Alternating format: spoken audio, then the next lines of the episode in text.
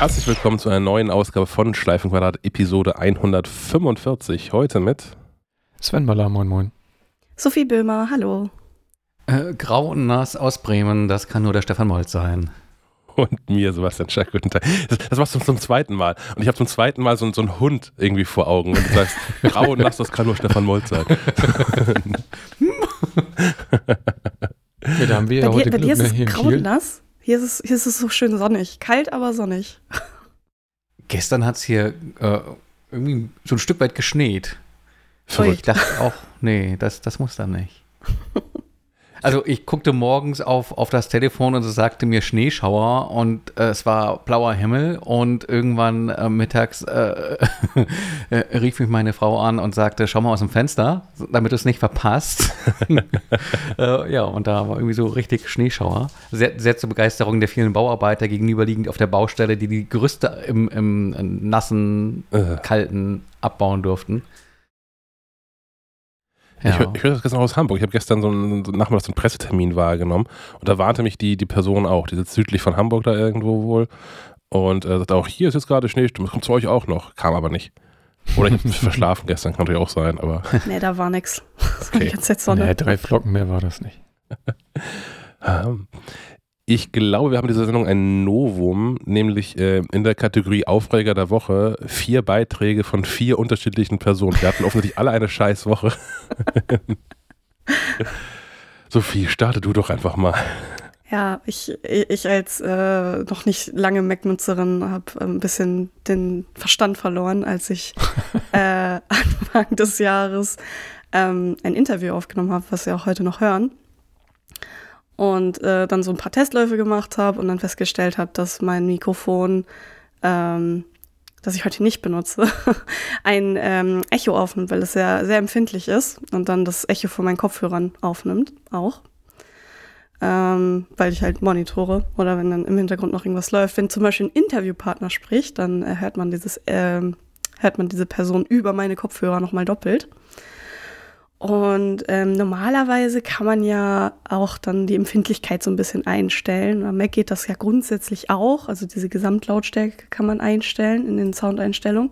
Aber äh, wenn man dann eine Weile leise ist oder leiser redet, äh, dann stellt sich die äh, Empfindlichkeit hoch, damit das gleich laut bleibt. Also ist bei mir zumindest so. Ich kann das ja, ich kann das beobachten, wie dann die ähm, Empfindlichkeit sich verstellt.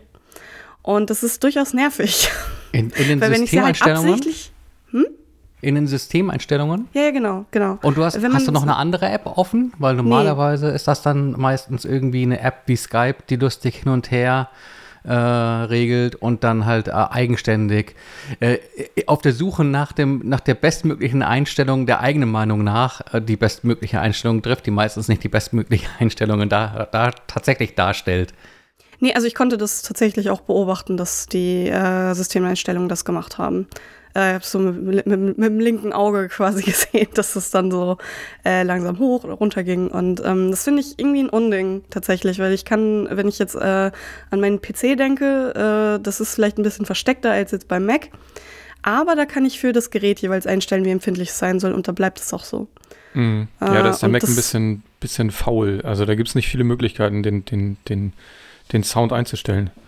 Auch, Ja, das auch hat- pro, also- pro Software das dann zu regeln oder so. Da brauchst du auf jeden Fall irgendeine extra App, die das macht. Ja, das, das finde ich so absurd, weil alles, was das, was es ja bräuchte, wären Haken, wo man setzt, hier manuell einstellen, das bleib, soll so bleiben. Mehr, mehr ist es ja gar nicht.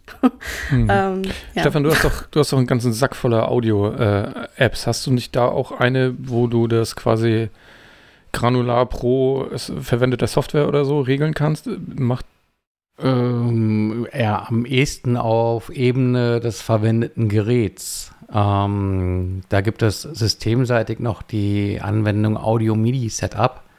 Und ähm, da kann man ansonsten auch noch mal diverse Einstellungen treffen, gerade dann, wenn man irgendwie Fu hat mit ähm, so einer automatischen Eingabe, äh, Pegelsteuerung. Ähm, Okay. Ich habe es mir mal aufgeschrieben. Ich hätte sonst noch da einen Wunsch damit dran. Das könnte nämlich ein Test werden. Ähm, es gibt von, von Rogue Amöba, die machen ja wahnsinnig gute Audio-Software. Ähm, der hat auch mal einen guten Preis. In dem Fall 50 Dollar. Die haben äh, Sound Source. Ja, Mhm. ich glaube, an die dachte ich auch gerade. wo man so en Detail alles Mögliche einstellen kann zu allen möglichen Ein- und Ausgabequellen.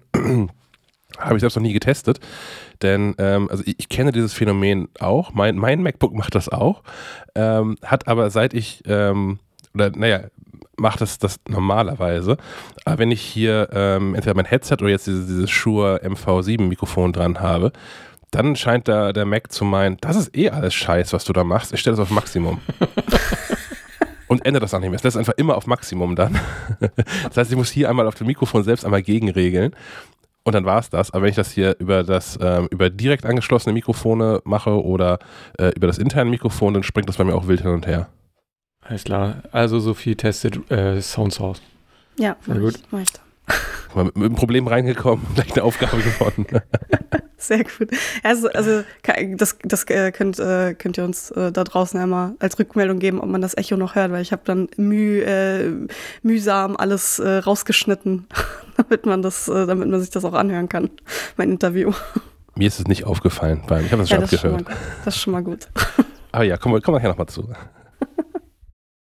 Ich glaube, das Problem lässt sich ansonsten aber auch anderweitig lösen. Ich glaube, da gab es auch mal ähm, irgendwelche Befehlszeilen-Geschichten, äh, Terminal aufmachen und irgendwelche kryptischen Sachen reinkopieren, von denen man selbst nicht so ganz genau weiß, was sie tun. Und dann ähm, gibt es eben diese automatische Einpegelung äh, nicht mehr.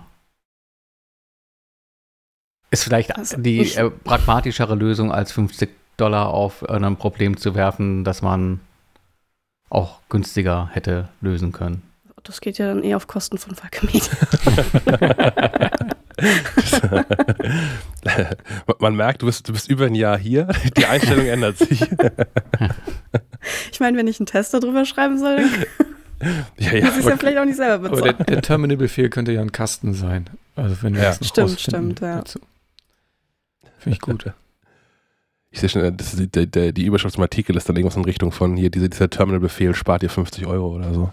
Mhm. Immerhin stimmt es dann in dem Fall sogar.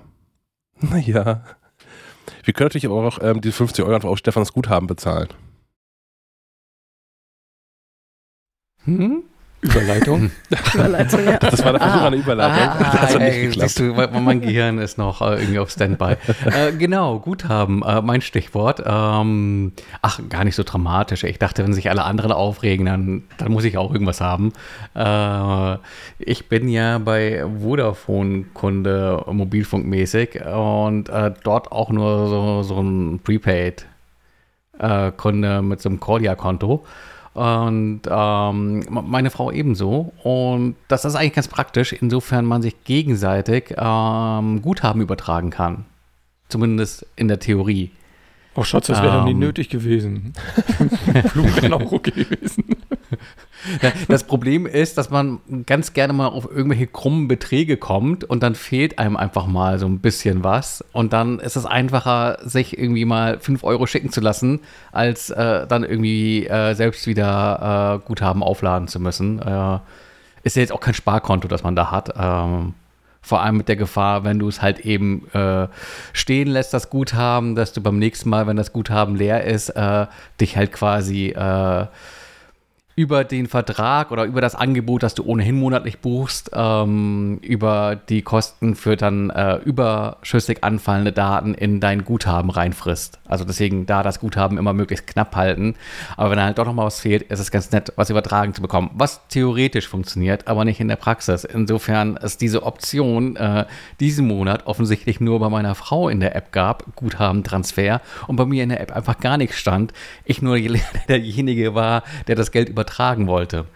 Ähm, und wenn man dann danach googelt, die Anleitung äh, beruft sich immer auf die App und sagt, ja, ja, wählen Sie das mal in dieser neuen tollen Vodafone-App an. Nur bei mir ist an genau der Stelle eben kein Eintrag. Ähm, bei meiner Frau sehr wohl. Alternative ist, man darf, man darf äh, den Sprachcomputer anrufen. Und jeder, der schon mal mit so einem Sprachcomputer telefoniert hat, weiß, was das für eine äh, Hölle ist. Ähm, genau. Durch die bin ich gegangen. Hat dann auch funktioniert, aber es wäre so viel einfacher möglich gewesen, wenn dann, dann dieser Punkt in der App äh, aufgetaucht wäre. Ich, ich mache das mal eben hier so live. Ich schau mal, ob sich die App das jetzt überlegt hat, ähm, wo ich es nicht mehr brauche, wahrscheinlich. Äh, mein Vodafone. Na. Blink, blink, lad, lad. Da können wir kurz nochmal darauf äh, eingehen, wie, wie äh, schlimm diese Apps auch teilweise sind. Ich bin bei der Telekom und ich finde es irgendwie eine Frechheit, dass die Telekom, einer der größten Telekommunikationsanbieter, so eine App dir präsentiert, also mir. Und dass man, dass man Verträge auch nicht richtig gemerged kriegt und dass das alles noch separat läuft und ja, nee, Mobilfunk, da kommen wir jetzt gerade nicht ran, aber hier, guck mal, hier ist dein Festnetz. Ja, nee, die wollte ich jetzt nicht. Ich wollte schon meinen Mobilfunkvertrag jetzt angucken.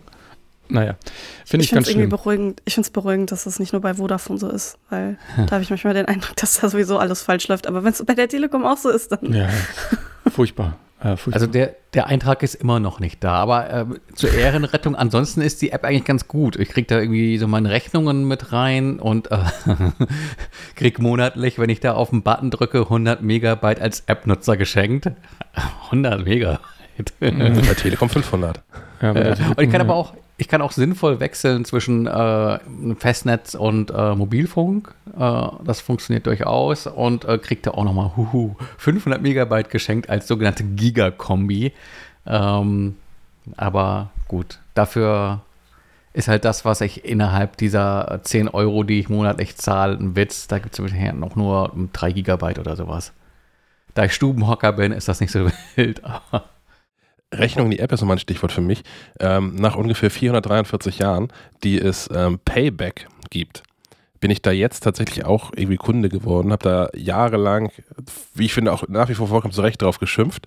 Aber es gibt jetzt ein großartiges Feature, was ich mir ja eigentlich in anderer Form, aber auch von allen wünsche. Wenn man so ein Payback-Konto hat, und wenn man so ein Konto bei Rewe hat, weil man zum Beispiel schon online bestellt hat, dann kann man die Konten miteinander verknuppern irgendwie und kann dann in der App hinterlegen, auf gar keinen Fall möchte ich einen ausgedruckten Kassenbon haben. Und wenn man dann bei Rewe an der Kasse steht, da einkauft und über diesen sowieso aufgebauten Payback-Scanner seinen Payback-Rewe, hast du nicht gesehen, Code da dann scannt, dann kriegt das Kassensystem das automatisch mit die arme Kassiererin wartet mit schon aufgespreizten Händen völlig vergebens über diesem äh, äh, Belegdrucker. Und man bekommt äh, den Kassenbon per Mail. Der sieht dann genauso aus, wie ein Kassenbon aussieht. Also auch viel zu schmal und Dinge sind abgekürzt und so. Das könnte also noch cooler sein.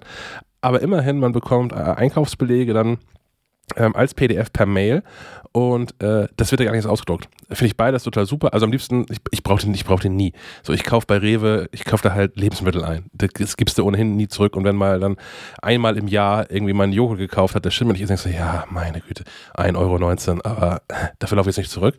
Das geht mir zumindest so. Ähm, ja, aber ich, ich möchte das überall eigentlich haben und ich möchte es eigentlich, äh, möchte ich mit meiner, das mit, in Apple Pay haben oder mit der Kreditkarte verknuppert oder was auch immer, dass egal wo ich einkaufe, das jeweilige Kassensystem mitgeteilt bekommt, dieser Kunde möchte kein äh, Thermopapier ausdrucken, auch keinen Papierausdruck. Der möchte einfach, hier ist eine, eine Mailadresse hinterlegt, kassenbong.schacknetz.de, die gibt es nicht, könnt ihr gerne ausprobieren. Ähm, da geht es alles hin und fertig. Mm, Hauptsache ja, nicht mehr mit den, mit den KassiererInnen reden. Weil man kann ja auch einfach sagen, ich brauche den Bon nicht. Ja, aber dann, dann, ist er, dann ist er schon gedruckt und weggeschmissen. Dann ist schon wieder Müll passiert. Ach so, ja, okay, das ist fair. Aber tatsächlich, ja tatsächlich habe ich gerne mal die Situation, ähm, dass dann was doch doppelt abgezogen ist oder nicht der, keine Ahnung, Aktionspreis berücksichtigt wurde. Und ähm, dann brauchst du ja doch irgendwie einen Nachweis und den hältst du unmittelbar in der Hand, wenn du das Stück Papier bekommst. Äh, hast aber ein Problem, wenn du dann erstmal mit dem Telefon rumfuchteln musst, äh, weil die Reves gerne auch mal so gebaut sind, dass du null Empfang hast. Also zumindest bei unserem ist das irgendwie so. Ich, ich, vermute Strategie dahinter, damit du erst gar nicht die Preise vergleichen kannst oder sowas. Ähm, Habe ich auch lange gedacht, bis immer mehr Supermärkte angefangen haben, eigene WLANs aufzumachen. Also ich glaube ja, dass Baumärkte das mit Absicht machen, dass man die Preise nicht nachgucken kann, weil die sind meistens viel zu hoch. Also jedenfalls, ich hätte da gerne eine Lösung für, dass das sowas alles äh, digital, also es, es kann ja weiter optional bleiben, so, ne? Wenn, wenn jetzt du, Stefan, sagst, ich hätte das gerne aus vollen Gründen weiterhin ausgedruckt, ich, ich will das ja nicht, ich fordere das ja nicht ver, verpflichtend für alle, aber ich hätte gerne die Option. So, also, weil was hier passiert, wenn ich, auch wenn ich größere Sachen kaufe, für die ich einen Beleg haben möchte über die nächsten anderthalb, zwei Jahre oder sowas, ähm, dann scanne ich die hier eh ein und schmeiße das Original weg. Also, und ich habe das halt digital und durchsuchbar dann alles. Und das wäre echt so, so, so, ein Müllvermeidungsding. Und ich glaube, das, nur deswegen erzähle ich es hier auch gerade, ich kann mir vorstellen, dass es mehreren Menschen so geht, dass die ohnehin jedes Mal an der Rewe-Kasse sagen, nee, Bon brauche ich nicht. Ähm, da, da, da, kommen garantiert Tonnen an Papier zusammen jedes Jahr. Aber es ist ja, bei Rewe ist es nicht mehr Papier, ne? das ist dieses Thermo-Zeugs nach wie vor, glaub, glaube ich. Ähm, mein, mein Edeka hat immer schon dieses blaue Papier, was wohl auch echtes Papierpapier ist und deswegen Papier teuern darf. Der, die meisten Kassenbelege, Servicehinweis, ähm, gehören in Restmüll. Auch noch so ein Thema. Weil kein Papier. Naja. Sven. Ich habe gerade überlegt, wie wir aus diesem Bogen eine richtig schöne Überleitung hinkriegen, aber das schaffen wir nicht. Ähm, und mein Aufreger der Woche ist eigentlich kein Aufreger, weil es gibt ein Happy End. Ich wollte es trotzdem kurz erzählen. Und zwar habe ich hier so einen Xiaomi G9 Handstaubsauger mir mal, äh, so, so einen Akkusauger geholt. Einfach, weil ich keinen Bock hatte, immer den, den Besen zu schwingen und für die, die schnelle Schmutzeinlage zwischendurch ist das ganz praktisch. Allerdings ähm, hat er so im letzten, im, im Dezember so die, die Lust verloren. Ähm, er hielt äh, nur noch, ich sag mal so, 30 Sekunden auf höchster Stufe.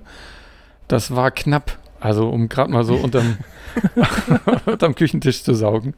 Ähm, und dann hatte ich ein bisschen geguckt und dann äh, hatte ich auch was gefunden, dass es wohl Akkuprobleme bei dem Modell gab.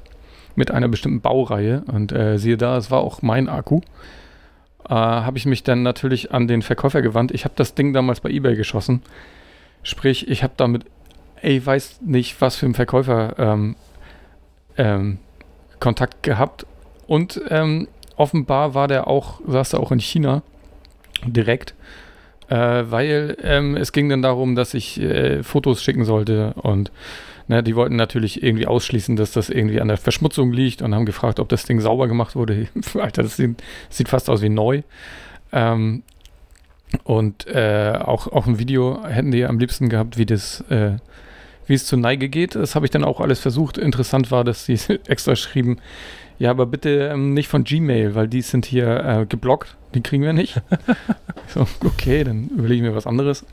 Äh, hat dann auch letztlich funktioniert und siehe da, ich habe dann tatsächlich nach langem Hin und Her, schick mir mal dies, mach nochmal das, habe ich dann tatsächlich äh, einen Ersatzakku gekriegt, der jetzt auch wieder richtig lange durchhält. Ja, also der End ist aber relativ, oder? Wenn man da so einen Affentanz aufführen muss. Ja, ich finde super. ich weiß nicht, was für dich ein Happy End in der Geschichte gewesen wäre. Ja, wenn die äh, quasi auf Vertrauensbasis äh, dir einen neuen Akku geschickt hätten, ohne dass du da äh, x Videos hast für aufnehmen müssen. Achso, auf Vertrauensbasis, ja, ja, das wäre natürlich noch, das wäre der einfache Weg gewesen. Klar, aber das Ergebnis wäre dasselbe gewesen. Und ich nehme an, dass die nicht, also dass die das quasi auch vor dem Hersteller irgendwie rechtfertigen mussten. Hm. Nehme ich an ich habe gemerkt, dass das so, eBay ist, ist der Freund für Akkus für Haushaltsgeräte. Das hatte ich auch vor, vor zwei, drei Monaten oder sowas. Ich habe so einen ähm, Dyson kabelfreien Staubsauger. Und äh, da ist auch der Akku nach, aber nach drei Jahren oder so kaputt gegangen. Und ähm, den kann man bei, bei Dyson direkt nachkaufen für so um die 60 Euro oder so. Und wenn man bei eBay guckt und sagt so hier Akku für folgendes Gerät, dann landet man so beim halben Preis. Das fand ich, das fand ich okay. Ja, eBay ist, äh, ist ab und zu auch mal eine, eine, eine ganz gute Quelle, die, die ich ja. ab und zu vergesse. Aber gerade für solche Dinge oder für, für keine Ahnung, ich habe letztens da auch irgendeinen Akku für irgendein so Modellauto nachgekauft oder so, den sonst nicht, den ich sonst nirgendwo gefunden habe. Hm. Kurze Zwischenfrage, hört ihr ähm, den, den Bohrhammer von draußen? Nö. Hier ich wird irgendwie Glasfaser verlegt. Okay. Dann weitermachen. Gut. ähm, ich habe ich hab ein Siri-Thema. ähm, was ich mir nicht erklären kann. Ich habe da den, den, halben Morgen heute mit verbracht und das in verschiedensten Einstellungen äh, versucht herauszufinden. Und zwar ähm, wurde ich heute Nacht geweckt. ich habe einen, HomePod Mini bei mir im Schlafzimmer stehen, ähm, der heute Nacht sagte, Eve WZ meldet keinen Rauch im Wohnzimmer. so nett. Und ich habe das so, also es war laut genug, dass ich es gehört habe, davon wach geworden bin und habe auch nur einen Teil davon verstanden. Und also, äh, wahrscheinlich was im Wahr, im, im, im, in der Realität waren es wahrscheinlich Bruchteile von Sekunden, gefühlt aber so mehrere Sekunden bis Minuten, wo das Hirn das so lange alles gepasst hat. Und dann konnte ich ihm sagen, hier, kannst du das nochmal wiederholen? Und hat das nochmal gesagt. Okay, zum einen, warum erzählst du mir überhaupt sowas? Und dann, warum erzählst du mir, dass es keinen Rauch im Wohnzimmer gibt? Das könnte ja in Dauerschleife laufen. Das ist ja hoffentlich ein Normalzustand. Aber, aber, aber, aber, aber hat sie dir, sie kann dir ja nicht verraten, warum sie dir das jetzt erzählt hat, oder? Nee, genau. Und ich habe. Die, die äh, Vermutung liegt ja nahe, dass du im Schlaf Ach, gefragt hast. Ja. hey, Oder sie hat irgendwas von deiner leise verstanden. Hey Siri, sag mal, brennt das? Brennt's bei dir? Das, das, klingt abwegig genug, dass man das im Schlaf sagen könnte. ja, äh, ja, aber also, hm, es ist auch nicht so, dass ich es nochmal hinbekäme. Ne? Also ich habe heute Morgen, in, in, ich habe mehrere Minuten lang das probiert, ich, ich bekomme keine, keine Siri-Anfrage formuliert, die das zur Antwort hat. Also auch wenn ich jetzt direkt frage, was eigentlich IFZ, also ich habe im, im, im, Schlafzimmer hängt ein, ein, ein Rauchmelder von damals hießen sie noch Elgard und inzwischen heißen sie Eve und der heißt einfach IFWZ, weil man, das ist irgendwie, das, das spricht man nicht aus Versehen irgendwie aus. Ähm, WZ für Wohnzimmer. Aber ja, das gibt diese Statusmeldung und es, es, ist auch nicht erkenntlich, woher das kommt, weil also in, in der Eve-App ähm, habe ich diverse Einstellungen gefunden, aber nichts, wo drin steht, hier übrigens lass doch Siri regelmäßig mal sagen, dass es nicht brennt. Ähm, gibt es eine, ähm, so eine, so eine Art Log für äh, den HomePod? Uh, sehr gute Frage. Das habe ich heute Morgen äh, dann nicht mehr erörtern können in der Zeit. Aber ich, ich mache nachher weiter, weil es nervt mich. Ich habe auch äh, keinen Bock, dass das nochmal passiert. Und ich habe auch ein bisschen Angst davor, dass das Ding einfach irgendwann sagt, IWZ meldet Rauch im Wohnzimmer. Und das ist dann alles, was kommt. Und das kriegst du nämlich nicht mit. Hm. Und also gleichwohl ist das ja alles vernetzt. Und das ist ja auch der Sinn und Zweck der Veranstaltung. Also ich habe, ähm, das ist natürlich HomeKit-kompatibel. Und ich habe da so eine ähm, ähm, Automation, heißt es bei HomeKit, nicht Routine, Automation drin, dass hier halt diverse Dinge im Haus passieren, wenn denn mal dieser Rauchmelder irgendwie ähm, Rauch äh, äh, merkt. Also alles, was irgendwie Lichtquelle ist, von allen Lampen, die HomeKit gesteuert sind, bis zum Fernseher der HomeKit kann. Alles geht irgendwie an, falls Rollos runter sind, die gehen irgendwie hoch und äh, die HomePods, die hier stehen, machen irgendwie Musik, was schon mal irgendwie, glaube ich, ganz okay ist. Das, das Türschloss entregelt sich. Die Feuerwehrmänner freuen sich. Welche Musik hast du hinterlegt? Schon was, dass die Nachbarschaft das auch mitbekommt, dass hier irgendwie Alarm ist. Fire. Der Rammstein vielleicht. Feuerfrei. Ich weiß nicht. Fire, Firestarter von Prodigy. Oh ja, das ist auch gut. ich müsste mal nachgucken. Irgendein Gag ist das. Das ist schon irgendein Feuerlied. Ähm, um, Stilvoll Sommerland.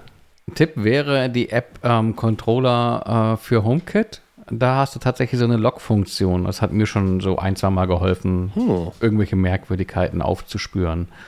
Ähm, ich glaube, hilft aber nicht äh, nachträglich. Also du musst die App schon irgendwie.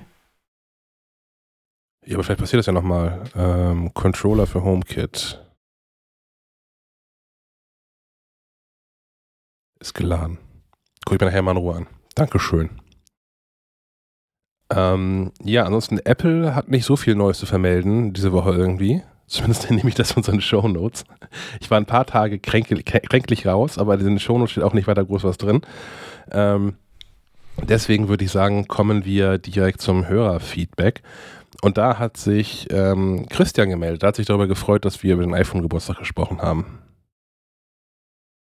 Liebstes Schleifenquadrat-Team, an dieser Stelle möchte ich doch tatsächlich Danke sagen für diese ähm, tolle Folge der Erinnerungen äh, im Rahmen des äh, iPhone-Geburtstags. Und ähm, wollte kurz davon berichten, wie, wie toll ich mich äh, tatsächlich irgendwie in die Geschichte der Smartphones, ähm, die ich selbst besessen habe, zurückentwickelt habe oder habe schweifen lassen, ähm, angefangen von ersten Nokia-Handys, in die ganze Scheckkarten, große äh, SIM-Karten reingepasst haben, äh, mit Gummi Tastaturen oder Ziffernblöcken ja damals eher als Tastaturen, ähm, die, die Backstein groß waren, äh, über Communicator, die man aufklappen konnte und äh, Tastatur und Schreibmaschine irgendwie in einem Gerät hatte, bis über, ach weiß ich, Razer V3 Klapptelefone, die super schmal waren, äh, Nokia Alu-Handys, die per seitlichem Tastendruck auseinanderfahren. Äh, ja, geile Erinnerungen bis hin zum ersten Schritt dann Richtung iPhone. Und wenn man sich da so die Entwicklungen betrachtet ähm, und sich irgendwie die Frage stellen kann über die Sinnhaftigkeit von Modellwechseln, die man mitgemacht hat, weil es unbedingt sein musste oder auch eigentlich ja nicht. Ähm, danke für die tolle Folge. Erinnerungsschwelgen im Apple-Kosmos und darüber hinaus. Äh, ja, Grüße aus Berlin, Christian. Ja, und dazu fällt mir noch ein, ähm, wie ich tatsächlich damals, äh, als das erste iPhone kam, beziehungsweise ich glaube, es war sogar das zweite, ähm, noch für Nokia freiberuflich in Deutschland unterwegs war und äh, ja, Promotion-Sachen gemacht habe und wir mit dem damaligen N95, einem der ersten, naja, Smartphones von Nokia unterwegs waren, konnte man auch so komisch aufschieben mit Tastatur und ähm, ich weiß noch, wie wir tagtäglich Menschen erzählen sollten oder damals auch halbwegs überzeugt getan haben, ähm, wie cool es doch ist und wie unabdingbar, dass man sich per Bluetooth äh, Klingeltöne oder irgendwelches andere Gedöns hin und her schicken konnte. Und es konnte navigieren, das was ähm, dann ja tatsächlich im Apfelkosmos erst etwas später kam. Vielen Dank, Christian. Ähm, ich habe mir gedacht, als ich die Sprachnachricht von Christian hörte, äh, wir könnten vielleicht das nochmal nachholen, weil in der letzten Episode ja äh, Sven und Sophie nicht mit dabei waren. Aber ähm, was, was eure äh, Handy-Historie eigentlich so ist. Soll ich anfangen? Die reicht, glaube ich, ja. weiter zurück. ja, fang mal an. ähm, ich, also Handy, äh, also tragbare Telefone, ne? Die, äh, ich weiß nicht mehr wann, aber das war so ein Nokia-Telefon, so ein großes, das sogar auch noch so eine Antenne hatte, die man so rausziehen konnte. Also war ein richtig dicker Knochen und das war so ein Familientelefon, das jeder mal mitgekriegt hat, wenn, wenn er irgendwie aus dem Haus gegangen ist oder irgendwie sonst wo war. Verrückte Nummer. Äh, ich habe eh nie, nie richtig äh, gerne telefoniert, deswegen war das Gerät jetzt auch nicht so spannend.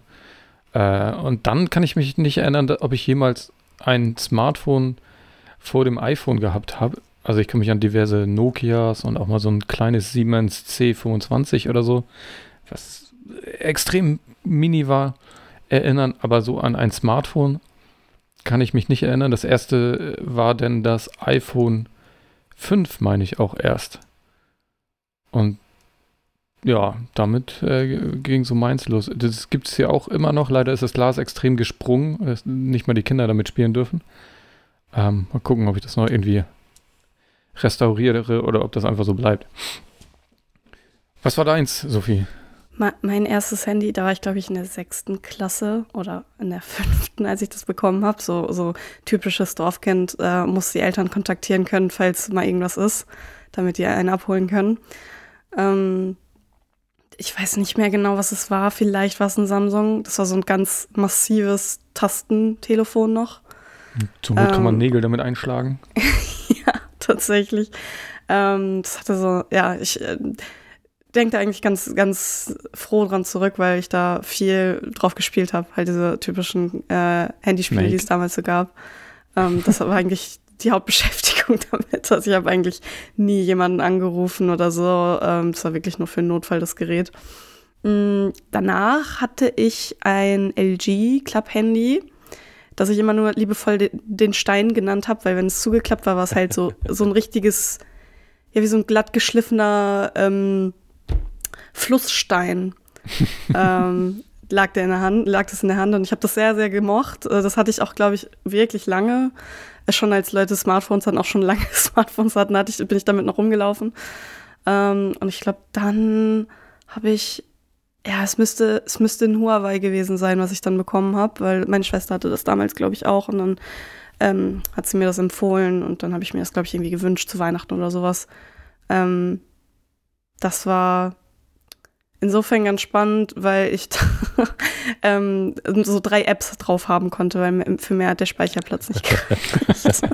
Vor allem äh, Facebook war damals schon sehr, sehr groß als App und ähm, das war immer schon so, hm, okay, ich möchte Facebook auf meinem Handy haben. Was, wofür ist noch Platz? Ah, okay, Temple Run und noch irgendwas anderes. Also so wirklich, ähm, so wirklich das Jonglieren mit dem Speicherplatz. Und dann, als ich dann, ähm, ich glaube, angefangen habe zu studieren, dann habe ich mir ein neues Handy zugelegt, äh, weil man das dann auch mal für irgendwie auf die Schnelle was nachgucken oder so gut, gut gebrauchen konnte, wenn man unterwegs ist. Sei also Bahnfahren, Busfahren, was weiß ich, da braucht man dann schon irgendwie ein äh, besseres Handy. Und das äh, ist mir dann irgendwann, das, das war glaube ich auch ein Huawei, das ist mir dann gesplittert, ist mir hingefallen. Äh, als ich irgendwie vom Fahrrad stieg, ist es mir aus der Hosentasche gefallen. Ich hatte zufällig keine Hülle drum, irgendwie äh, aus irgendeinem Grund und dann ist es direkt kaputt gegangen. Und dann bin ich in Panik geraten und dachte so, hm, ich wollte eh immer mal ein iPhone haben. Und dann habe ich äh, ganz schnell mir so ein refurbished äh, iPhone 7 geholt, ähm, was ich dann auch hatte, bis ich hier angefangen habe. Und dann habe ich erst das iPhone 12 bekommen und dann äh, jetzt das 13er Mini. Hm. Also sehr, sehr, sehr wenige, würde ich sagen. sehr wenige Telefone. Oh, weiß ich nicht, kommt drauf an. Ich, ich kenne Menschen, die deutlich länger mit Einzeltelefonen rumgelaufen sind. Ja, ich kenne wesentlich mehr, die jedes Jahr ihr Gerät tauschen gefühlt. Oder gleich zwei oder drei gleichzeitig haben. Das gibt's auch noch. Das, das finde ich ganz beruhigend. Ich habe im privaten Kontext habe ich da niemanden. Ich meine, also klar, wir, die wir hier so sitzen, haben ja irgendwie schon in, in der Regel jedes Jahr ein neues, neues Apple-Gerät. Aber ähm, im Privaten kenne ich ja natürlich niemanden. Bin ich auch ein bisschen froh drüber. Das nicht, halte ich schon, also heutzutage für echte verrückt. Früher waren die Sprünge ja auch noch viel größer. Also vom, vom 3GS aufs 4er, da lag ja wirklich viel zwischen. Es gab wirklich große Änderungen. Äh, und da habe ich es auch gemacht. Also bevor ich bei Falke Media gearbeitet habe, habe ich auch jedes Jahr ein neues iPhone gekauft, weil die, die technischen Sprünge halt so riesig groß waren. Aber ja, heutzutage. Ich, ich überlege gerade noch in der, in der Zeit davor, was war denn da, was war denn da ein Grund, ein neues Handy zu kaufen? Also ich kann mich erinnern, dass man dann ja auch ne, mit der Vertragsverlängerung hast du irgendwann nach zwei Jahren ein neues Gerät ausgesucht. Aber was kommt das dann mehr? Ich glaube, Hauptgrund war, altes Telefon war kaputt. Weil selbst Akku ja. war ja kein Thema. Die hatten ja alle hinten nochmal, also für die jüngeren Zuhörer, Zuhörerinnen. Oh ja, wir hatten da auch, ja, ja. Es gab hinten so Deckel, die konnte man runter, runterschieben oder runterklippen und dann konnte man einfach einen Akku wechseln. Das war ein Akt ja, von unter ja. 10 Sekunden. Ich meine, bei dem, dass ich, äh, womit wir angefangen haben, waren hinten noch drei von diesen AA-Batterien drin. Okay, krass, das hatte ich nie. Ich hatte, hatte schon, also, oder waren es vier? Ich hatte mal so Akkupack, soweit das wahrscheinlich auch ja nur einfach zusammenge, zusammengeschweißt ja. oder in, in, Folie eingeschweißte AA-Batterien waren. Das, das, das, Handy, was ich äh, vor dem iPhone hatte, hatte das auch noch. Da konnte ich den Akku auch rausnehmen und ich musste es auch machen, weil das Handy regelmäßig überhitzt ist. Oh. hat es, also im Sommer hat man sich schon mal an dem Gerät verbrannt, so. Und dann muss ich das manchmal einfach mal kurz schlafen legen oder bewusstlos machen, vielmehr. damit es sich kurz Aber mal beruhigen Eisfach. kann. Komm mal runter, ey. ja, ich weiß es leider, nicht, das Gerät. Ich weiß es leider zeitlich nicht mehr. Ich, muss, ich wüsste nicht, wie ich da gucken soll, wann wir das erste Telefon hatten. Aber das war irgendwie 97, 96 oder so.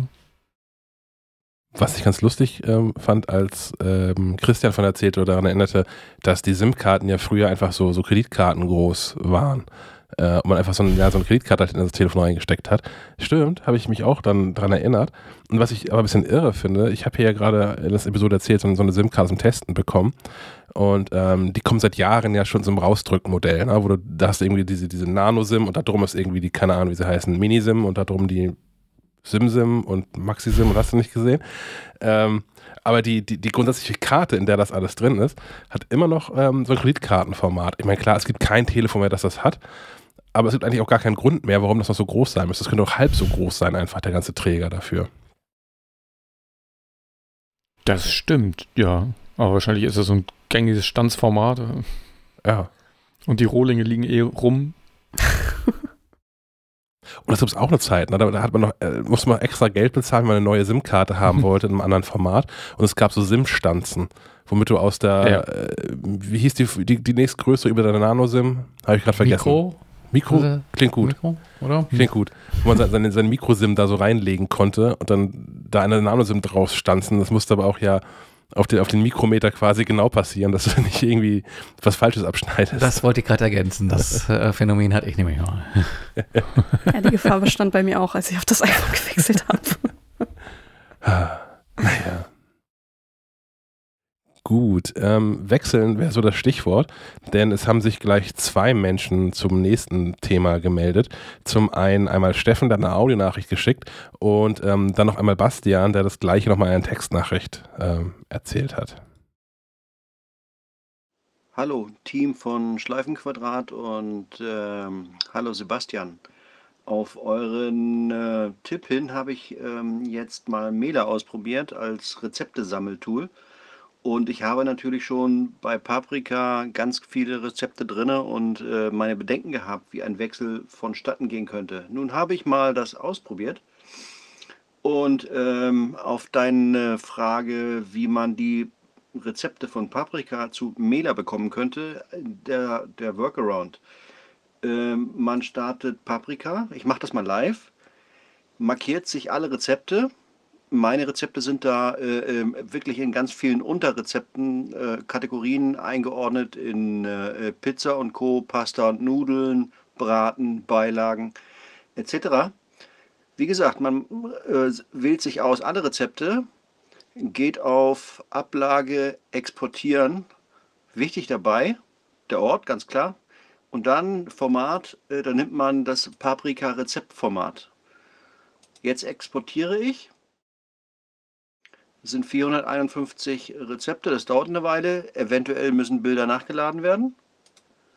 Alles klar. Jetzt startet man Mela und ähm, klickt auf Importieren sucht sich genau die Datei. Meine hat äh, 53 MB. Und et voilà, alle Rezepte sind übernommen und ähm, auch die Kategorien stimmen. Das wollte ich nur mal sagen. Und ich wünsche euch einen schönen Abend. Tschüss. Vielen Dank an Steffen und wie gesagt auch an Bastian. Ich habe mir das angehört heute Morgen und ich, ich finde es total in Ordnung, dass du mir das wie am Idioten erklärt hast, wie man das macht. Weil so habe ich auch ein bisschen gefühlt, ehrlicherweise. Weil ich habe das, ich habe das zigmal probiert und man kann in Paprika Rezepte exportieren auf zwei Arten und Weisen. Einmal nämlich in diesem Paprika-Format und einmal als HTML. Und ich habe immer, bin immer davon ausgegangen, ja klar, machst du halt HTML. Das wird das sein, was alle irgendwie lesen können. Und das kann man nicht in Mela importieren. Und natürlich gibt es eine Importroutine für Paprika-Rezepte. Unendlich dämlich. Und ja, es, es, es funktioniert genauso, wie Steffen es beschrieben hat. Und es passiert alles genauso, wie es soll. Es ist hinterher alles da. Äh, alle alle äh, Maßangaben und so werden richtig erkannt. Man kann die also hinterher auch in Mela vernünftig hochskalieren für, okay, das Rezept ist für zwei Leute, ich habe aber zehn Leute hier. Vielen Dank. Ich war begeistert ob der Rezeptkategorien mit äh, Pizza, Pasta, Braten. ja, ist auch. Wir zeichnen diesen Podcast immer so ab 10.30 Uhr ungefähr auf. Vielleicht ungünstig gewesen, das einzuspielen, kurz vor der Mittagszeit. ah, naja. Aber ja, ich habe das, wie gesagt, ich habe das nachgespielt und es funktioniert 1A und tatsächlich ähm, geht es auch auf dem iPhone. Da kann man die auch von A nach B äh, importieren, exportieren. Man darf sich halt nicht so doof anstellen, wie ich das bisher getan habe und dann, ähm, ja, von daher eine, eine, noch größere Empfehlung für die, für die Mailer-App. Es ist sehr einfach, aus Paprika Rezepte zu übernehmen. ähm, dann haben wir als äh, letzten Beitrag aus der Hörerschaft äh, diese Woche Sascha. Ähm, und Sascha meldet sich Mobilfunktarifen. Hallo liebes Schleifenquadrat-Team, hier ist der Sascha.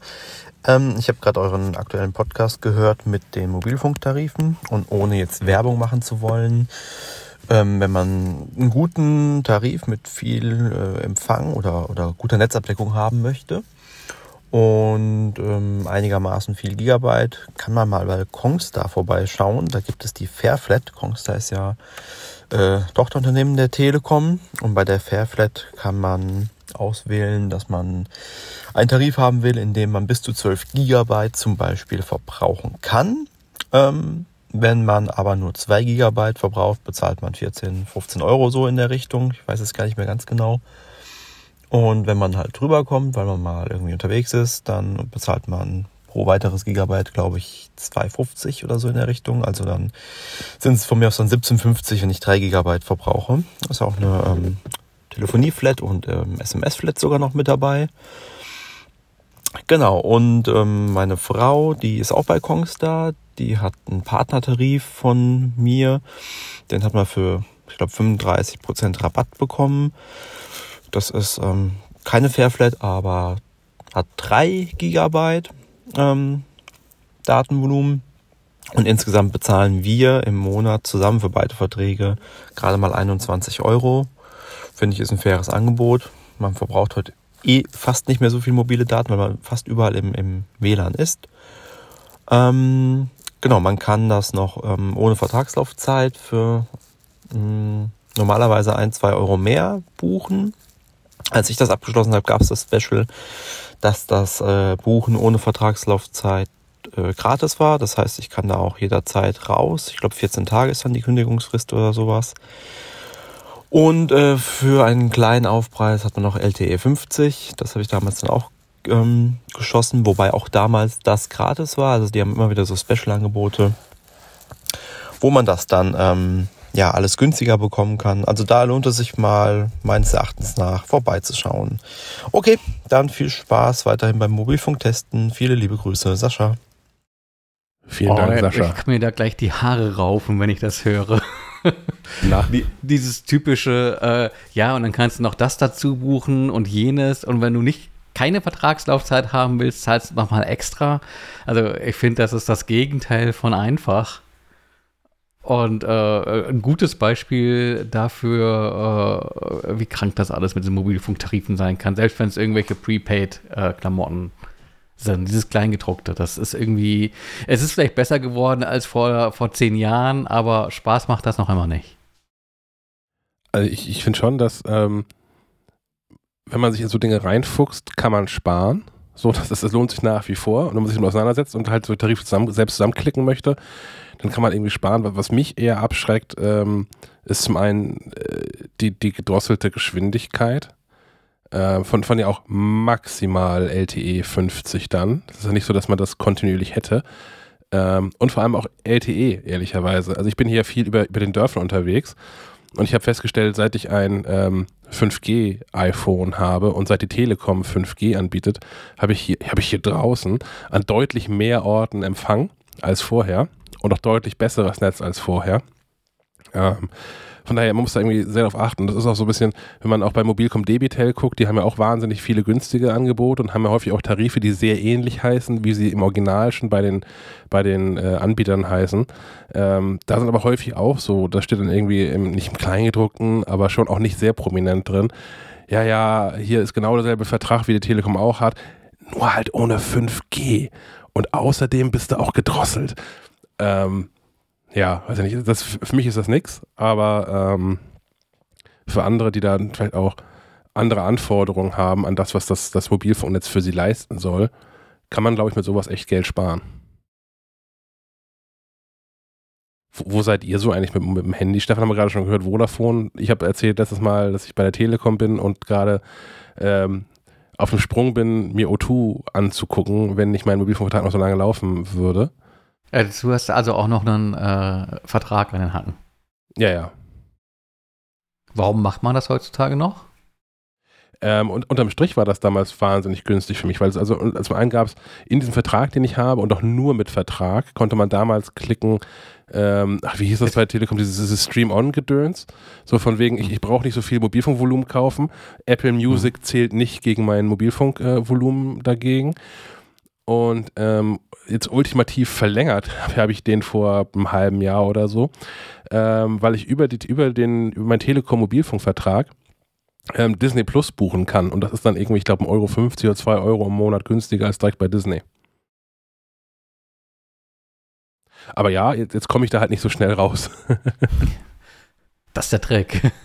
ja, ja. Also habt ihr, Stefan, Sophie, habt ihr, äh, Sven, Sophie, habt ihr noch heiße, heiße Tipps Mobilfunkanbieter? Äh, heiß, heiße, heiße Tipps nicht, nein. Okay. Ich bin bei der Telekom, weil mir das ehrlich gesagt alles zu komplex ist. Ja. Also ich habe auch keine Lust, mich da rein zu nerden, weil ich bin jemand, der, wenn da da mal anfängt, dann macht er riesige Vergleichstabellen und das ist gerade bei Mobilfunkverträgen mit, mit sämtlichen Sternchen und Sternchen, Sternchen ist es so umfassend und das, dafür ist mir ehrlich gesagt die Zeit zu schade. Ich habe da gerade keinen Bock drauf. Ähm, ich bin bei Blau, falls das irgendjemand kennt überhaupt, okay. Ähm, da bin ich schon immer. Ich bin also sehr kundentreu. Also ich bin sehr, sehr treu, äh, nicht aus, äh, nicht weil ich überzeugt davon bin, sondern weil ich faul bin. äh, das ist wie so, dass das bekannte Übel ist besser als das Unbekannte. Ähm, ja, ich möchte eigentlich schon seit einer Weile wechseln, aber ähm, ähnlich wie Sven äh, habe ich mich da irgendwie noch nicht so richtig dran getraut, weil man so viel irgendwie berücksichtigen muss und ähm, beachten muss. Und ich habe ich hab ehrlich gesagt davon keine Ahnung und äh, deswegen habe ich es bisher noch nicht gemacht. Und was bei Blau halt auch ganz nett ist tatsächlich, ist, dass man sehr flexibel ähm, Datenvolumen und so weiter dazu buchen kann, wenn man halt das äh, andere verbraucht hat. Also das geht alles unend, unendlich leicht. es ist halt, es sind wahrscheinlich nicht die besten Deals, die man da kriegt, aber es ist sehr leicht, äh, sich einfach, kann man sich einfach ähm, Guthaben dazu buchen. Äh, über PayPal läuft das bei mir, glaube ich. Und äh, dann kann ich mir einfach ein, äh, keine Ahnung, 300 äh, Gigabyte oder, äh, nicht 300, weiß ich nicht, äh, halt das Datenvolumen dazu buchen, was ich irgendwie brauche für den nächsten Monat, wenn ich irgendwie weiß, hey, äh, ich bin jetzt vielleicht diesen Monat nicht ganz so viel unterwegs, dann brauche ich das vielleicht nicht unbedingt. Und ähm, ja, also es ist, es ist sicherlich nicht perfekt, aber ich bin nicht unzufrieden genug, dass ich, dass ich jetzt, jetzt sofort wechseln will. Das war auch so einer meiner Hauptgründe, warum ich das eigentlich nie angefasst habe, weil der Gedanke schon war, okay, das muss schon irgendwie wirklich signifikant günstiger sein, dass sich das überhaupt lohnt, das mal im Detail sich genauer anzugucken. Und was, was Sven auch gerade sagte, es wird halt wirklich schnell, wirklich komplex. Ich habe angefangen, damit hier so, so, so eine Matrix aufzubauen. Und vielleicht müssen wir doch mal gemeinsam Nachmittag machen, um einmal aufzubauen, was irgendwie sinnvolle Parameter sind und dann wird da mal ein Artikel draus oder sowas. Ähm, aber genau, auf, auf, einmal hängt halt Disney Plus mit drin bei sowas. Weil er sagt, okay, ja, möchte ich haben, weil da läuft viel Zeugs, was ich, was ich gucken möchte. Das brauche ich also eh. Wenn ich es bei der Telekom buche, spare ich jeden Monat 2 Euro, sind 24 Euro im Jahr. Das sind die ersten 24 Euro, die auf jeden Fall der andere Tarif noch mal günstiger sein muss, damit sich das lohnt. Und dann habe ich halt bei der Telekom, was ich gerade sagte, ja auch irgendwie Apple Music als, als, als Streaming mit drin. Aber da fällt man ja gleich auf das Ganze äh, rein. Ich meine, das ist ja systematisch, denke ich, so auch gewollt, dass Tarife nicht vergleichbar sind, ja, ja, auch über Anbieter hinweg. Ähm, und dann auch mit so einem äh, Faktor der Zeit mit drin, dass du dir sicher sein kannst, sobald du einmal so eine Tabelle aufgestellt hast, dass tags drauf irgendeine Sonderaktion reinkommt oder irgendein Tarif ja. halt doch äh, nicht mehr äh, in der Form zu haben ist. Äh, also was man auch macht, ich glaube, man kann nie wirklich vorbehaltslos irgendwie einen Anbieter mit einem Tarif äh, empfehlen. Äh, man kann vielleicht ein Netz empfehlen. Kann man nur verlieren eigentlich. Ja, ja. Aber selbst wenn du ein Netz empfiehlst, äh, ist das so abhängig davon, wo du äh, wohnst, äh, arbeitest und dich äh, bewegst. Ähm, ja. Ja, deswegen, es, es, es, wird aber halt, also trotzdem muss man sich Gedanken ja machen. So, ich, ich, es hilft mir ja nicht, wenn ich mir angucke, okay, in meinem Telekom-Tarif sind irgendwie 12 Gigabyte drin, dann wird das 12 Gigabyte Angebot von O2, das wird schon irgendwie für mich passen. Äh, ja, vielleicht, aber eigentlich müsste ich nochmal gucken, wie viel verbrate ich eigentlich nochmal im Monat durch, durch Streaming, so von Apple Music. Brauche ich also vielleicht, also ist der faire Vergleich für mich tatsächlich der aktuelle 12 Gigabyte Telekom-Tarif mit dem keine Ahnung, 20 Gigabyte O2-Tarif. Der ist natürlich schon wieder deutlich teurer. Hat dafür irgendwelche anderen lustigen Features, die ich bei der Telekom nicht habe. Was sind die mir eigentlich wert? Oder brauche ich die vielleicht gar nicht? Und es ist echt, es ist, man findet da nicht so richtig ein Ende. Und dann hast du so eine Zusatzoption gebucht wie, wie Disney. Das hatte ich, glaube ich, auch mal bei der, bei der Telekom, so, einen, so einen Probemonat. Und dann versuch mal das zu kündigen. Und dann bist du gefangen in der, in der Hölle. Weil Telekom ist doch nicht zuständig. Mal, ich würde mal gerne dieses Magenta kündigen und ich habe den Knopf irgendwie auch noch nicht so gefunden. Ah, ah. also Magenta TV hier. Also ja, ja. Äh, das ist noch vom Test hier übrig geblieben. Ja, der ist gut versteckt. So wie alles wahrscheinlich. Die Lösung ist wie immer Fax. ich befürchte es. Direkt an, direkt an, wie heißt der aktuelle Ron Sommer? Keine Ahnung. Und Weiß ich gar nicht. Höttges? Ist der, kann das sein? Ist der Telekom-Chef? Es gab noch mal diesen, diesen Timo, Timotheus oder irgend sowas. Höttges? Keine Ahnung, was der macht. Hm. Für mich ist immer noch Ron Sommer. Der ist zum letzten Mal in den 90ern Telekom-Chef gewesen oder so. Aber naja. Ja, und Frank Krug macht Werbung für die äh, Telekom-Aktie. Für die Telekom-Aktie, ja, ja, ja, ja. Ich habe So noch eine Telekom-Aktie. Die habe ich irgendwann mal geschenkt bekommen. Keine Ahnung, wie Ja. heute steht die Telekom. Naja, diese, also Mobilfunk ist echt, also diese ganze Tarif, das ist echt ein Krampf und das ist, ist auch irgendwie alles eine Frechheit, finde ich. Also hat mit, mit Kunden, Kundenservice alles nichts zu tun. Wir müssen ein Handy-Provider werden. Mhm. Also genauso wie, wie, wie blau.de, die ja auch kein eigenes Netz haben, sondern die auch nur ihren Namen hergeben und, und Geld abkassieren und weiterreichen an wahrscheinlich Vodafone Welches oder O2. Netz haben die? Mit, ich glaube, es ist Utu. mittlerweile Vodafone. Hm. Ja, Ja? Otto? Ja, Ich dachte irgendwie, immer, irgendwie O2. so. Ja, kann, kann auch Wegen sein. der blauen Farbe? Er ist Telefonica, ja. Ja, sowas, sowas machen wir jetzt auch. Machen so, so einen MacLive-Handy-Tarif, aber der muss halt geil sein dann. Und zahlst einfach und benutzt das. Fertig. Ja. Wenn es Kein Mobilfunkanbieter zuhören, wir, wir, wir, brauchen so eine White-Label-Lösung. mit, mit eingebauter Profitmaximierung. ähm, okay. Äh, wo, wo der Wechsel offensichtlich einfacher fiel, war in Sachen Mikrofon, nicht wahr, Frau Böhmer? Ja, das stimmt. Ich äh, weiß nicht, das hört man wahrscheinlich äh, ein bisschen, dass meine Stimme ein bisschen anders klingt, denn äh, wie ich vorhin schon erwähnt, ich habe jetzt ein anderes Mikrofon. Ähm, das ARA von, ich weiß nicht, ist es AKG oder AKG? AKG. Okay. Ich, ich war mir echt nicht sicher eben, als ich also dachte, oh, ich muss da ja gleich drüber reden. Oh Mist, heißt die Firma eigentlich? Was hattest du Ähm, vorher? Nur einmal zum Vergleich? Weißt du? Äh, das war so ein, es hieß Samsom, Sa San, Samson, also Ja. nicht wie Samsung, sondern äh, Ja. wie der Name. Ähm, es war so ein, ja, ich habe das damals für einen Podcast gekauft, bei dem ich mitgemacht habe. Äh, wir brauchten noch ein drittes Mikrofon und ähm, das hat nicht viel gekostet. Ich glaube, das hat so 50 Euro gekostet und äh, hatte halt so einen eigenen Ständer. Das war ganz praktisch. Das hatte auch unten noch so, ein, ähm, so eine Winde, sodass man das auch äh, da noch so, so einen Griff dran äh, schrauben konnte, um dann damit auch nach draußen zu gehen, zu um Leute zu interviewen. Ähm, das war dann auch ganz praktisch und äh, es war halt irgendwie äh, sehr empfindlich und hatte so ein Pfeifen immer. So, zumindest im Monitoring habe ich immer so ein Pfeifen gehört und das ist äh, auf Dauer dann doch ein bisschen anstrengend. Und jetzt habe ich äh, durch äh, Zufall ein neues bekommen, bin eigentlich ganz zufrieden damit. Ähm, ja, wie, wie, wie findet ihr das denn? Wie klingt das denn für euch? Wie klingt meine Stimme jetzt? Klingt sie besser? Super, es gibt kein Echo mehr. Das ist schon mal Ja. viel wert. Das hilft schon mal sehr, ja. Ein bisschen weicher, finde ich. Schön. ja, klingt gut, aber vi- vielleicht, äh, ich würde noch ein bisschen näher rangehen vielleicht. Dann werde ich aber so laut, oder? Ja, aber Bei mir so übersteuert's. dann ein bisschen runterregeln und näher ran. Ich glaube, dann klingt es ein bisschen voller.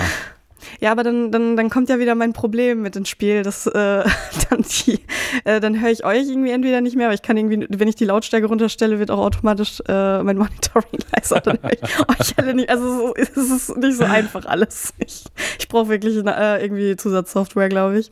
Aber äh, das, das äh, wird dann in den nächsten Wochen. Ihr könnt dann meinen meinen äh, Progress äh, beobachten. Aber das Ähm, steht aktuell auf dem, auf dem Tisch, ne? Wenn ich das richtig Äh, nee, es sehe. steht auf einem Buch, weil ich Nee. klein bin. so, so, so. Ein provisori ähm, provisorischer Ständer. Ja, ja, genau. Das hatte, war bei dem anderen aber auch. ähm, ja, zum, zum Mikrofon selber, so was jetzt mein erster Eindruck ist, ähm, ich, ich finde es sehr schick. Das ist irgendwie, es sieht so ähm, wie so ein Rasierapparat aus, finde ich. So die, die Form, die mir so am, eh- äh, am, am nächsten äh, als, äh, so, sofort in den Kopf kommt, wenn ich es anschaue. Ähm, es hat so einen eigenen Standfuß äh, was, und das ist dadurch auch noch mal höher als das, was ich vorher hatte. Also insofern brauche ich nur noch brauche ich statt drei Bücher nur noch ein Buch. ähm, und äh, ja, ich, ich bin da eigentlich ganz zufrieden mit, der, das irgendwie anzuschließen und zum Laufen zu bringen. Ist äh, denkbar einfach. Es hat irgendwie ähm, mitgeliefertes USB-C zu USB-A-Kabel. Äh, dann kann ich das einfach an Mac äh, anschließen und dann funktioniert's.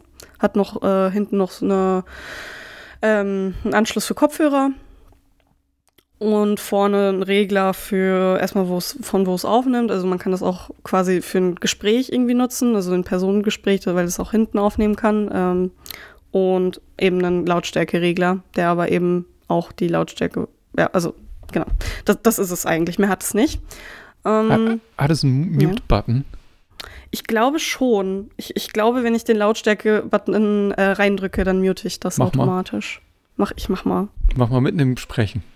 Okay. Ich, Jetzt ich, ich weg. mach brechen. Erfolgreich. Ja, es funktioniert, glaube ich. Sehr gut.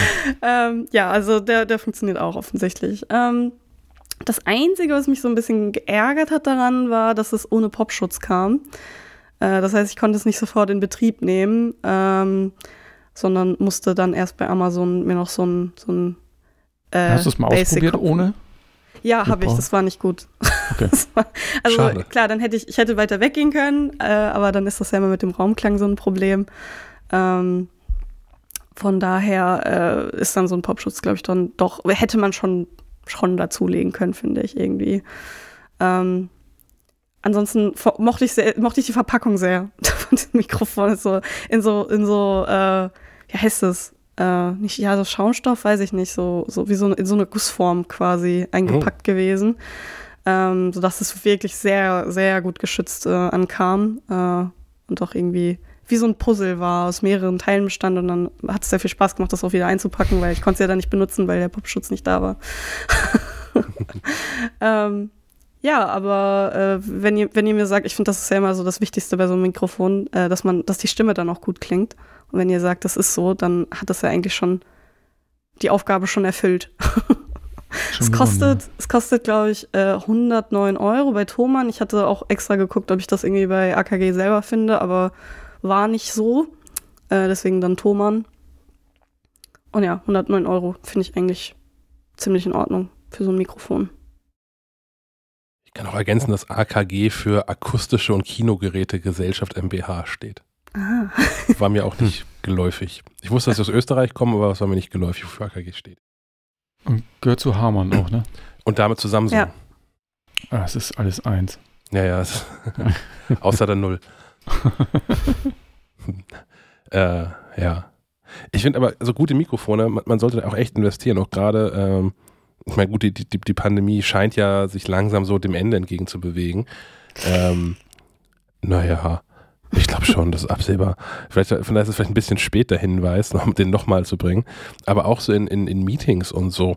Ich finde es total wichtig, ein gutes Mikrofon zu haben. Also zumindest geht es mir andersrum so, dass ich äh, Menschen, die dann rei- rein technisch schon mal gut klingen, auch viel besser zuhören kann, als Menschen, die irgendwie aus drei Meter Entfernung in ihr Lenovo-Laptop irgendwie reinschreien oder so. Ja.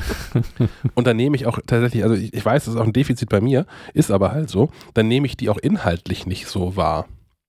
Hm, Ja, das, man ist ja auch die ganze Zeit damit beschäftigt zu verstehen. Also ich stelle mir das so vor wie so, ein, wie so ein Computer, der versucht zu verstehen, was da überhaupt gesagt wird.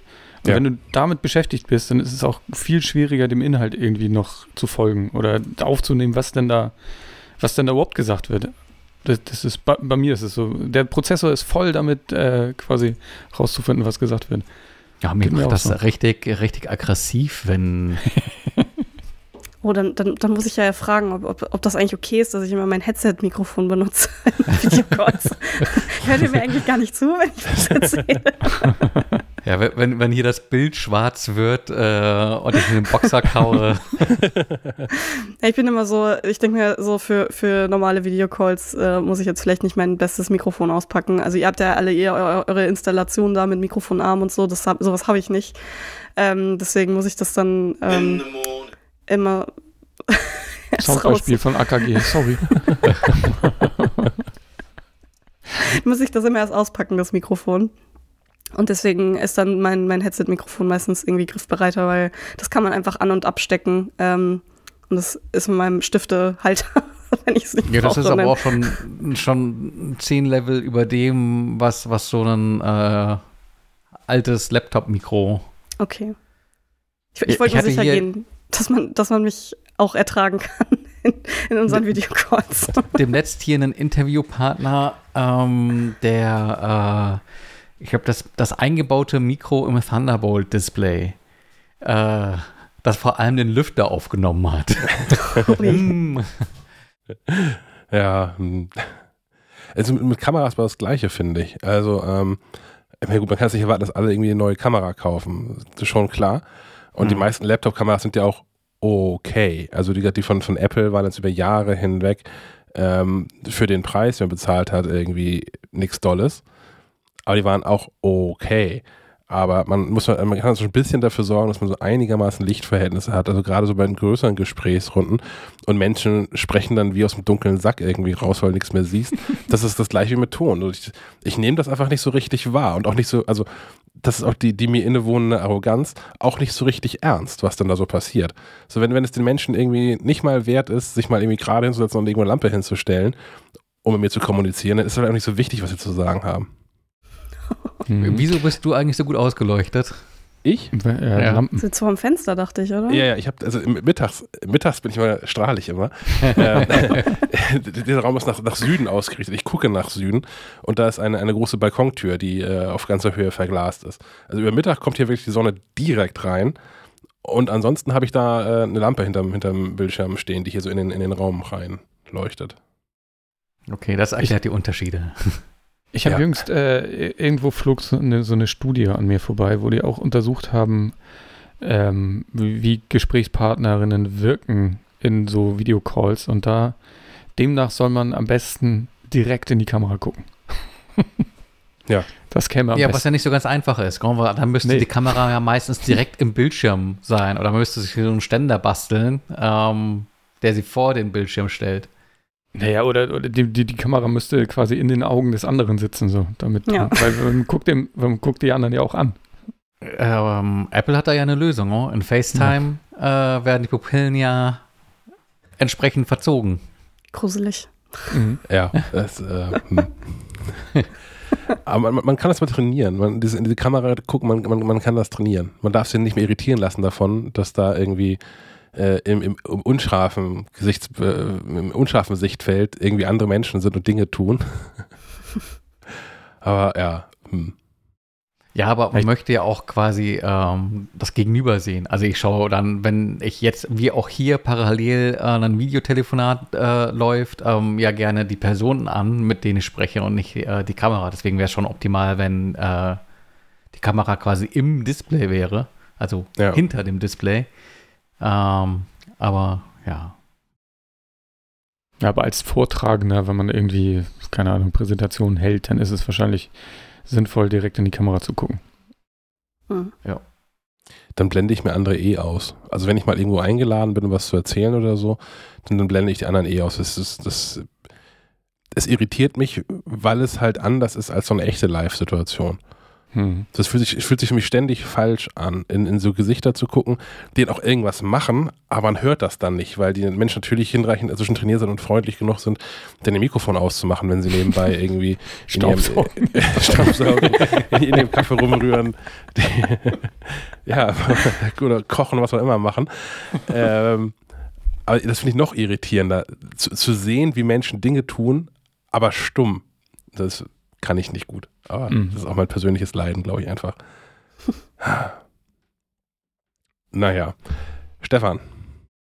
Ich habe derweil was ganz anderes ausprobiert. Äh, äh, Technikbezug ist auch nicht so wirklich gegeben, aber äh, im weitesten Sinne ist es ein Gadget. Innovation. Ähm, ich ich habe mich mal so influenzen lassen und äh, irgendwie mitbekommen, dass es sowas gibt wie Air Up. Ähm, das ist eine Trinkflasche, äh, die dir äh, Leitungswasser äh, oder Mineralwasser schmackhafter machen will, indem es äh, dem ganzen Geschmack gibt, ohne dass du irgendwas ins Wasser tust, ähm, sondern äh, die, die Nase im Prinzip äh, nutzt, um Geschmack zu simulieren. Ich glaube, das nennt sich retronasales äh, Schmecken ähm, basiert wohl auf, der, äh, au- auf dem Fakt, dass so ziemlich alles, was man schmeckt, au außer so diese Grundgeschmacksrichtungen, äh, süß, äh, sauer, salzig, umami oder was es da so alles gibt, ähm, dass das über die Nase stattfindet.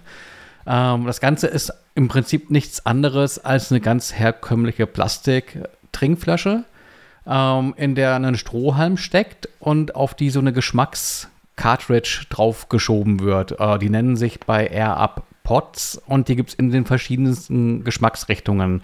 Ähm, die sitzt derart auf dem Strohhalm, dass ähm, die äh, Geruchsstoffe, die in diesem Pot sitzen, ähm, quasi in, in, in das Wasser reingestrudelt werden. Also wenn du am Strohhalm saugst, ähm, schluckst du auch mal so ein bisschen Luft mit und diese Luft transportiert eben äh, den, den Geschmack. Und du hast dann tatsächlich den, das Phänomen, du trinkst Wasser, aber schmeckst Cola, Kaffee äh, oder irgendwelche Fruchtgeschmacksrichtungen. Ähm, ist, ist ein bisschen äh, spooky, insofern es auch tatsächlich funktioniert. Ähm, äh, überrascht war ich tatsächlich über diese Kaffeegeschmacksrichtung. Ähm, schmeckt jetzt nicht wie äh, der, der Filterkaffee äh, am frühen Morgen, sondern eher wie so, so ein Dosen Nescafé. ähm, also jetzt nicht unbedingt was für, für, für die absoluten Feinschmecker unter, unter den Kaffeefans. Ähm, aber das schmeckt schon wie so ein, wie so ein Eiskaffee. Ähm, erstaunlich. Äh, dafür, dass du tatsächlich ja doch nur Wasser zu dir nimmst. Ähm, dann äh, habe ich auch mal probiert Cola, äh, weil man kann auch Mineralwasser reinkippen. Und ich dachte mir dann, ha, okay, dann äh, ist vielleicht die Illusion fast perfekt. Äh, war da ein bisschen enttäuscht, weil mit ähm, Mineralwasser, das hat dann doch einen sehr sauren Eigengeschmack. Und wenn da nicht der Zucker mitspielt und du dann trotzdem irgendwie Cola schmeckst, ein bisschen merkwürdig. Äh, das wäre jetzt auf meiner Einkaufsliste äh, nicht sonderlich weit oben. Ähm, ansonsten habe ich hier noch sowas wie Pink Grapefruit. Das schmeckt halt tatsächlich wie, würdest du so ein äh, eine Scheibe Grapefruit in, ins Wasser schmeißen und äh, dann trinken. Ähm, Lime, was im Prinzip äh, genauso schmeckt wie Grapefruit. Äh, da habe ich jetzt keinen großen Unterschied äh, erschmecken können. Und ähm, ähm, ansonsten habe ich noch nicht viel mehr ausprobiert. Ähm, doch hier habe ich noch Orange Passionsfrucht. Ähm, ich kann das ja mal hier eben so live trinken, dann hört ihr vielleicht dieses Strudeln. Ja, also klingt an, wenn die, kind, wenn, die, wenn die Kinder mit dem, äh, mit dem Strohhalm trinken, ja. Das versuchen wir Ja, ja, also- noch abzugewöhnen. Das, das ist so ein bisschen auch der Nachteil, weil ich habe das Gefühl, dass ich tatsächlich viel Luft schlucke dabei. Mhm. Ähm, aber ansonsten ist der Effekt tatsächlich der, also in so eine Flasche passen 650 Milliliter rein. Ähm, und ich trinke halt am Tag einfach mal so zwei Flaschen, ohne dass ich das, äh, also zusätzlich zu dem, was ich sonst auch trinke, ohne dass ich das äh, groß merke. Bei Leitungswasser hingegen, wenn ich mir einfach normal äh, Wasser einschenke, ist das schon immer so äh, irgendwie langweilig. So richtig Wasserdurst. Ich meine, das hat man zwar auch manchmal so, einfach nur ein Glas Wasser kann ja auch total lecker sein, aber wenn es darum geht, ähm, so ein bisschen mehr reinzukippen, weil man soll ja auch ein bisschen was trinken über den Tag verteilt, ähm, dann fällt das schon deutlich leichter, wenn, wenn das auch irgendwie angenehm schmeckt. Und tatsächlich, es schmeckt halt auch. Äh, aber da auch so ein bisschen im Internet quer gelesen, also es gibt auch Leute, die sagen, die schmecken da überhaupt nichts, oder es funktioniert bei denen nicht so gut und wahrscheinlich auch haben so ein bisschen Corona. persönliche Sache. Das, genau, das kann natürlich sein. Das ist wie Ähm, mit den Duftkerzen. Ja. Ansonsten ist halt so, ähm, die argumentieren natürlich auch gerne viel mit, ja, das spart ja unheimlich viel an Müll, äh, wenn du dir jetzt diese Air-Ups kaufst, statt irgendwie, äh, genau was, nämlich Einwegflaschen wahrscheinlich. Ähm, Die produzieren Ich doch find auch schon, Müll. dass das- ich meine, ja, das ist ganz schöner Müll. Also du hast ähm, diese Pots kommen, ich halte das mal hier in die Kamera für, für, unsere Hörer. vielleicht, vielleicht Hörerin. füllen wir noch ein Kapitelbild da ein. Genau, das, das ist doch eine Idee. Ähm, die kommen in so einem Plastikpouch, den du wieder verschließen kannst, weil du kannst diese Kassetten auch zwischendurch rausnehmen. Ähm, die halten eine bestimmte Zeit, aber verduften im wahrsten Sinne des Wortes irgendwann. ähm, ein, eine, so ein, ein so ein Pot reicht für fünf Liter. Ähm, steht drauf. Ich habe jetzt die Erfahrung gemacht, man kann auch 10 Liter damit trinken und der schmeckt immer noch äh, nach irgendwas. Ähm, aber man kann sie halt zwischenzeitlich wieder hier in diese wiederverschließbaren Beutel reinpacken. Äh, dann halten da halt auch ein bisschen frisch, wenn du zwischendrin mal irgendwie sagst, ja, jetzt ist genug Kaffee, jetzt will ich mal irgendwie äh, was anderes. Ähm, Genau, und äh, die, ähm, diese Pots sind aber in diesem wiederverschließbaren Beutel nochmal in so einer Plastikverpackung äh, äh, versiegelt. Und dann hast du natürlich die Pots an sich. Und äh, für 5 Liter äh, oder beziehungsweise in so einem Beutel, wo dann so drei Cartridges drin sind, für 15 Liter äh, finde ich das noch ganz schön eine Menge an Plastikmüll, die da anfällt. Also super nachhaltig ist das, ist das nicht, aber es ist super praktisch und es wird sich zeigen, ob, ob das mehr als, als der Spielerei bleibt, dass ich jetzt äh, quasi äh, an der Flasche hängen bleibe oder ob die halt in, wie das ja gern mal bei so, so Gadgets ist, ähm, nach, nach einem Monat oder so im Regal steht und verstaubt. Äh, was, was schade wäre, weil ganz günstig ist der Spaß nicht. Man zahlt für so eine Flasche, je nachdem, wo man die kauft, zwischen 35 und 40 Euro. Und das ist halt eigentlich auch nicht mehr als eine ja, schon zugegebenerweise äh, hochwertige Plastikflasche, äh, die man auch schön verschließen kann und die auch dicht hält, auch wenn irgendwie Sprudel drin ist. Ähm, äh, und dazu kriegt man Glas gibt's so zwei. Nicht, ne? Ähm, Glas gibt's nicht, nee. Okay. Ähm, genau, was wollte ich noch sagen? Genau, da sind, glaube ich, zwei so Probierpots mit bei äh, in so einem Starter-Set und dann kann man sich halt äh, weitere äh, von diesen Pots äh, in Drogeriemärkten. Hab, bei Rossmann habe ich das äh, gesehen, bei DM bin ich mir nicht sicher.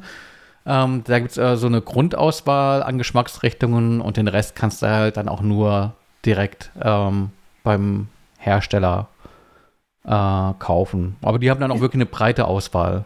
Wie viel kosten die dann, diese Nachfülldinger? Ähm, ich, ich glaube, das unterscheidet sich. Es gibt äh, normale Pots, äh, so für 6 Euro oder sowas, drei Stück. Und dann gibt es auch Premium-Pots bis, glaube ich, 9 Euro für das Dreierpack. Okay. Ähm, wo, wie mit Druckern. ja, genau, wie die Tintenpatronen. ähm, ja, ist nicht so ganz günstig. Also wenn ich gegenrechne, okay, äh, 15 Liter kriege ich da raus. Ich glaube, äh, in der Realität ist es eher kann es auch die doppelte Menge sein. Ähm, dann ist es äh, nicht günstig, aber auch nicht überteuert. Ich glaube, das ist dann trotzdem noch ein einigermaßen fairer Preis, wenn man da 30 Liter rausbekommt. Kommt immer drauf an, mit was man das vergleicht. Ne? Also wenn es mit Wasser, äh, Leitungswasser vergleicht, dann verliert es natürlich immer, egal was du kaufst. Das stimmt. Aber klar, wenn du äh, sonst den, den Kasten Cola hinstellst, ist es natürlich ein Zugewinn. Ja, wobei, also wenn, wenn du hier im Angebot kaufst, so, so eine Kiste Cola, 12 mal ein Liter, kostet auch 10 Euro.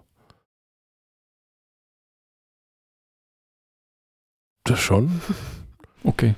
Also ja, also verdienen damit auch Geld. Also ich glaube, das ist so billig. Sagen wir es so. Ich, ich kenne die, also ich, ah, ich habe die auch, also die haben mal eine ganze Zeit lang sehr viel penetrante YouTube-Werbung gemacht, mm, daher kenne ich die. Daher kenne ich die auch. oh, die, dieser Sprecher, der hat mich so hat mich irgendwie genervt. ähm, äh, aber ich, mir, ich fand das immer äh, suspekt und mich erinnert das Ganze ein bisschen an diese ganze, an diese ganze Vapor-Szene, also die, die, ja. die Verdampfer. Ja. Wo ich auch denke, boah, ja, ja, jetzt haut ihr euch da irgendwie äh, Vanillewaffel rein. das, ich, ich finde das auch nicht so richtig cool. Mir, mir, ist es inzwischen auch, also da inzwischen auch unangenehmer, wenn ich mit jemandem unterwegs bin und der mit so einem, so einem Vape Gerät da irgendwie rumsteht und Kirschblütenduft verströmt, als wenn er einfach eine anständige Zigarette rauchen würde. Da widerspreche ich massiv, aber ich glaube, das ist. Äh, ja, das ist ein großer Unterschied. Ja, also ich, ich finde Zigarettenrauch. Ich finde Zigarettenrauch also, halt nicht, nicht geil, vor allem wenn die Leute dann auch danach riechen und dann äh, kommst du in so eine Wohnung, wo auch geraucht wird und dann riecht alles nach abgestandenen alten ja. Zigaretten und das ist, also da ist im Vergleich dazu ist so Vaping schon netter. Ja, Wohnung ist was anderes, das stimmt. Aber das stimmt. Äh, nur, nur dieses, bei, bei diesem Vaping gibt es halt immer so eine riesen Wolke. Ja. Also dem kannst du kaum entgehen. So. Ich, ich finde, alles daran ist lächerlich. also ich, ich verstehe den Ansatz, aber, aber wer ist denn Zielgruppe von, von diesem, von diesem Air-Up? Also sind das Menschen, die ähm, Sportler einfach mehr, mehr Wasser trinken wollen, aber Wasser langweilig finden? Oder sind es Menschen, die ähm, zwar genug Energie aufbringen, da so, so einen Pot reinzudrücken, aber die zu faul sind, sich eine Scheibe Zitrone abzuschneiden? Oder?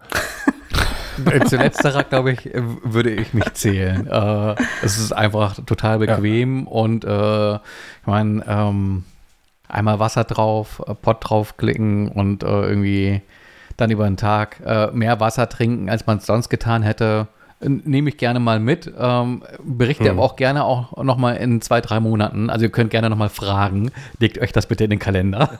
Alles klar, ähm, gemacht. Ob ich das tatsächlich noch nutze. Ja, ist die ähm, Flasche Spülmaschinen geeignet? Ich glaube theoretisch schon, äh, praktisch äh, lieber nicht. Du musst den Pott vorher raus, du.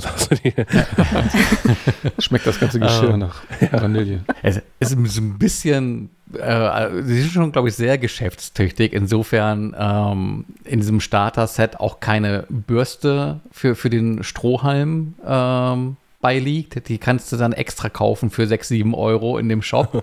Und äh, auch insofern geschäftstüchtig, als dass du diese Flasche dann auch äh, modifizieren kannst. Ähm, ich sehe das schon. Dann gibt es dann so, so eine Trageschlaufe dran aus Silikon und äh, ich glaube im Starterpack, die ist orange. Du kannst dir dann aber auch irgendwelche in, in, in blau, pink äh, und sonst was äh, alternativ dra dran klippen. Muss ja zum ähm, Outfit passen dann auch. Genau. Und das Mundstück kannst du irgendwie auch tauschen äh, gegen äh, nicht wenig Geld. Aber andererseits kann man natürlich auch argumentieren, ja, ja, ist nachhaltig, weil du kannst ja dann auch Ersatzteile kaufen, aber äh, nee.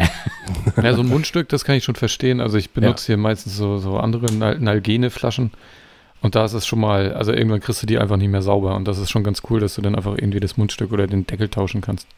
Deswegen hole ich mir immer nur Trinkflaschen, die nicht solche Verschlüsse haben, sondern nur Verschlüsse, die man auch sauber machen kann. Mhm.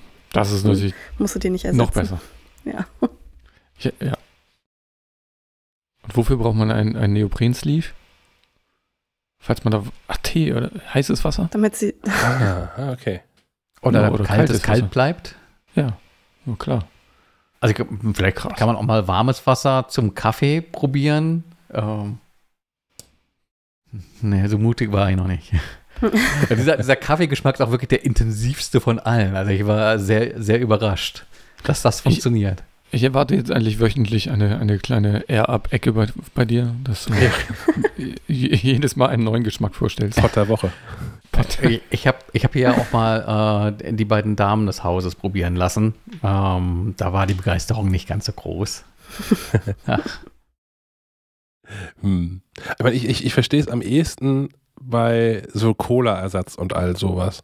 Weil wenn, man statt, statt Cola tatsächlich, oder naja, Fanta, wie sie alle heißen, äh, tatsächlich dann nur Wasser trinkt, ist ja echt was gewonnen, weil auch, wenn du jetzt irgendwie Coke Zero kaufst und Mezzomix Zero und wie sie alle heißen, was du da so reinpfeifen kannst an, an lustigen Chemiebausteinen, die den, den Zucker da irgendwie dran setzen, das ist, glaube ich, auch netto nicht nur ein Gewinn in Sachen Ernährung. Aber wenn man tatsächlich irgendwie von, von so Softdrinks wegkommt hin zu, zu sowas, äh, ist da, glaube ich, kann man was gewinnen damit. Aber das wäre auch so meine Erkenntnis bis jetzt, äh, dass das mit Softdrinks äh, am wenigsten glaubwürdig funktioniert. Es schmeckt halt ja. wie abgestandene Kindercola. Mm. So irgendwie. Das, äh, das wäre jetzt auch nur mein Einwand. Ähm, das finde ich ja auch bei, bei zuckerfreien Getränken, bei zuckerfreien süßen Getränken auch schon immer komisch, ob man, ob man sich nicht selbst verarscht damit oder auch seinen Körper damit und der sich irgendwann rächt weiß ich nicht, müsste man, müsste man mal forschen. Aber wenn du ihm die ganze Zeit vorgaukelst, du trinkst hier irgendwie, kriegst hier irgendwie, was, was weiß ich, Orangensaft und in Wasser, Wahrheit ist es nur Wasser. Weiß ich nicht, ob das nur Gutes hat. Was, was schwebt dir als Rache so vor, die dein Körper dann verübt? Naja, also der, der Körper rechnet dann ja mit irgendwelchen Nährstoffen, die er einfach nicht kriegt. Mhm. Und die er sich dann irgendwie vielleicht anderweitig ähm, einlagert. Hm, okay. Für den Fall, dass ich nochmal so verarscht werde. ist vielleicht auch ein dummer. Gedanke. Ich weiß es nicht. Ich sehe schon, weiß, ich, weiß ich auch nicht. Stefan wird da über die nächsten Monate eine, eine äh, Super Size Me-artige Dokumentation draus machen. ähm. Gut. Ähm, kommen wir von, von Mikrofon über Flaschen zu Kopfhörern. Ja, jetzt wo es so, so spaßig und, und interessant war, kommen wir mal wieder auf den Boden der Tatsache mit einem ganz soliden Paar äh, True Wireless Ohrhörern. Und ähm, die waren hier zu Besuch oder sind noch zu Besuch, gehen nächste Woche zurück von äh, der Traditionsmarke Denon. Der eine oder andere kennt sie vielleicht noch. So eine japanische Traditionsfirma gibt es seit, boah, ich glaube, die haben 2020 110-jähriges Bestehen gefeiert. Äh, so lange gibt es schon Strom? Ja, die, die, heißen noch äh, Ton aus Strom oder so, elektrischer Ton oder so. Irgendwie heißt es, der Name Denon ist japanisch übersetzt für irgendwie sowas. Also Ton aus elektrisch oder so. Weiß ich nicht genau. Die, ähm, diese Ohrhörer sind relativ äh, unspektakulär. Also, ähm, die kommen in schwarz und weiß. Es gibt zwei Varianten, einmal mit und einmal ohne Geräuschunterdrückung. Äh, ich habe jetzt hier die mit Geräuschunterdrückung. Ähm, die sind dann, haben dann so ein, so ein glänzendes Finish und auch so einen silbernen Abschluss unten an diesem Pinöpel. Äh, die, die anderen sind einfach matt äh, standardmäßig haben die drei so Silikon-Ohrpassstücke, das kennt man alles. Ähm, und sie funktionieren, wie sie sollen, äh, haben aber keinen Schnickschnack und dadurch sind sie relativ preiswert, sag ich mal. Äh, für Geräuschunterdrückung wollen die 160 Euro und für, für mit ohne nur 100 Euro, glaube ich. Ähm, dafür kriegt man aber auch keine App oder irgendwelche Einstellungen. Ich weiß auch nicht, wie man da ein Firmware-Update drauf tun soll. Was ja ganz wichtig ist. Ähm, nee, die, ja, insgesamt, also klanglich haben die mir auch ganz gut gefallen. Äh, die haben einen soliden Klang, äh, könnten ein bisschen mehr, ein bisschen mehr Bass äh, vertragen, so wenn ich das in, äh, ähm, direkt vergleiche mit den AirPods. Pro fehlt ihnen da ein bisschen was, ansonsten ist es aber sehr klar und äh, funktioniert super. Ähm, was habe ich, was gibt's? Äh, man kann auch Sport machen damit. Funktioniert dank IPX4, äh, meine ich, sind die immerhin Spritzwasser geschützt. Also Schweiß ist kein Problem, Regen ist auch kein Problem. Mhm. Ja, telefonieren, Mikro, alles super. Mehr kann ich, glaube ich, gar nicht dazu sagen, außer dass man sich die durchaus mal anhören kann, wenn man so eigentlich nur einfach Kopfhörer braucht, ohne irgendwelche, ohne irgendwas dabei noch. Ich habe auch das Gefühl, dass Denon zu den Marken Green einfach auch keinen Schrott herstellen. Das kann man mhm. alles irgendwie schon kaufen. Und klar, man muss dann wissen, dass natürlich man für, für 100 Euro nicht das gleiche bekommt wie für die 600 Euro Kopfhörer von Denon. Aber wenn man sich darüber klar ist, ist man, glaube ich, mit Denon auch nie ein Fehlgriff. Ja, und die haben sich ja richtig, also das sind die ersten in ears oder allgemein, glaube ich, in ersten, ähm, ja doch, in ears, die sie überhaupt produziert haben und mhm. die jetzt komplett kabelfrei. Aber ich meine, wann kamen die ersten AirPods raus? 2017? 17 oder 16? Ja, 17. Ne, muss 17 gewesen sein, ja. Also da hat man sich schon eine Menge Zeit gelassen. Ich finde es auch gut, das geht auch anderen auch so. Also ähm, auch, ähm, oh, wie heißen sie? Bowers und Wilkins war ja auch super spät dabei mit mhm. ähm, so echten Massenmarkt-tauglichen In-Ears, die aber auch irgendwie sicherstellen wollten, dass zum einen Sound gut hinbekommen, aber dann auch dieses Bluetooth äh, gelöst bekommen. Stimmt, das war anfangs ganz furchtbar bei so ja. In-Ears, ja. Sehr gut. Ähm, ein Hinweis noch zu der, zu der Bedienung. Ähm, man kann sie per, ja, ich sag mal, Berührung bedienen. Also ich bin ja immer noch äh, überzeugt von den ähm, AirPods Pro, die unten den, die, diesen kleinen, mhm. das ist ja kein echter Knopf, ne? Die, die, die reagieren ja auf, auf Drücken. Also kein echter haptischer Knopf, sondern einfach man drückt die zusammen und dann reagieren sie darauf. Das finde ich immer noch am besten, weil man den erfühlen kann und dann so drücken kann. Das haben die nicht. Man muss da auch wieder, ne, man muss sie berühren. Äh, das heißt, aber manchmal findet man sie nicht direkt. Und ich hatte es zum Beispiel beim Laufen, dass wenn man ähm, ne, dann ist man ja in Bewegung und dann findet man, trifft man nicht beim ersten Mal und dann trifft man doch, äh, tippt man doch zweimal drauf und dann äh, überspringt er das Lied oder man drückt dreimal und dann ist wieder zurück. Ähm, von der Bedienung her finde ich das, ah, finde ich, bin ich kein Fan von dieser berührungssensitiven, ich klopfe mir aufs Ohr Technik. Was ich dann nach wie vor super ätzend bei finde, das ist aber, glaube ich, hochgradig subjektiv, ich mag nicht, was das für Geräusche in meinem Ohr macht, wenn ich auf so mhm. Kopfhörern rumwische. Also bei In-Ears so, das ist aber auch bei, ähm, Gott, welche waren die letzten Over-Ear-Kopfhörer, die das auch hatten? Äh, Habe ich gerade vergessen. Äh, man auf diesen, diesen Hörmuscheln irgendwie rumwischt und das macht so komische Geräusche. Und, hm. Hm. Das ist nicht ganz so angenehm, das stimmt. Ja. Habe ich Und lieber sie sind- ohne. Sie sind ganz schön, ganz schön empfindlich. Ähm, ich hatte auch Mütze auf und so, ne? wenn du dir mal an die Mütze packst und dann kommst du aus Versehen an die, an die Ohrhörer ran und dann stoppt die Wiedergabe erstmal und so. Ja, das ist schon Murks dann. Ne? Aber ansonsten solide. Laufzeit, Akkulaufzeit normal, ne? Die viereinhalb Stunden sollen die mit Geräuschunterdrückung, sechs Stunden ohne. Das halte Ja. ich auch für realistisch und äh, ne, das Case ist jetzt auch ja, Standard-Case, ne? Aber auch ein Ladecase, also auch ein Case, was einen Akku mit drin hat? Ja, klar. Okay. Ah, Da sollen nochmal 18 Stunden drin sein und ja. Hm. Genau. Kabelloses Laden gibt's nicht. Kommt hinten USB-C rein. Fertig. Noch was Ehrliches. Richtig. Genau. Und dann kann ich ja auch gleich überleiten zu meiner verzweifelten Suche. Ähm, weil ich bin auf der Suche nach einem Dämmerungs- oder Lichtsensor, den ich hier in meinen Smart Home einklinken kann. Und mit dem ich hier quasi, eigentlich will ich nur, dass die Außenbeleuchtung, sobald es eine Geschwindigkeit, äh, eine, eine gewisse Dunkelheit erreichte, au- automatisch angeht. Ich finde nichts. Habt ihr eine Idee oder sonst auch die Hörerschaft? Geht das nicht über eine Automation? Ja, es gibt Sonnenuntergang. Ja. Das ist in Kiel aber unterschiedlich. Also, wenn Sonnenuntergang ist bei normaler Bewölkung, ist hier auch gern mal so ab drei dunkel. wenn wie jetzt bei strahlendem Sonnenschein Sonnenuntergang ist, ist erst so ab sechs dunkel. Also, ich will das schon abhängig von der Helligkeit machen. Hm. Ja, kann, ich, Mhm. kann ich direkt passen, suche ich auch länger nach. Also vor allem, was Suchen ich wir habe vor allem nichts HomeKit-Kompatibles gefunden. Ich, ich brauche einen Helligkeitssensor, der HomeKit-kompatibel ist. Das ist ja eigentlich die Lösung. Ja, das wäre das Geilste, wobei da habe ich, äh, kann ich äh, Sneak Preview mäßig äh, auf nächste Woche verweisen. Da habe ich hier was gerade am Testen, was das umgehen könnte. Hm, okay. Ähm, aber äh, ja, ich kann, es gibt solche Dinger. Ich habe auch von, von Bosch irgendwas gefunden, aber ich verstehe nicht, warum das dann 80 Euro kosten soll oder so. Hm.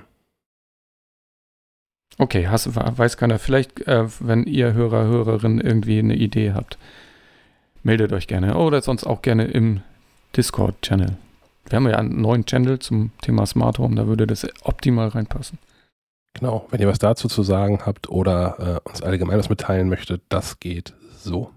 Du erreichst das Team von Schleifenquadrat am besten per Sprachnachricht auf Signal, Trima oder per iMessage unter der Nummer 0160 95 37 88 40. Ich wiederhole 0160 95 37 88 40. Außerdem betreiben wir jetzt eine eigene Discord-Community. Du findest sie unter makliefe.de Discord.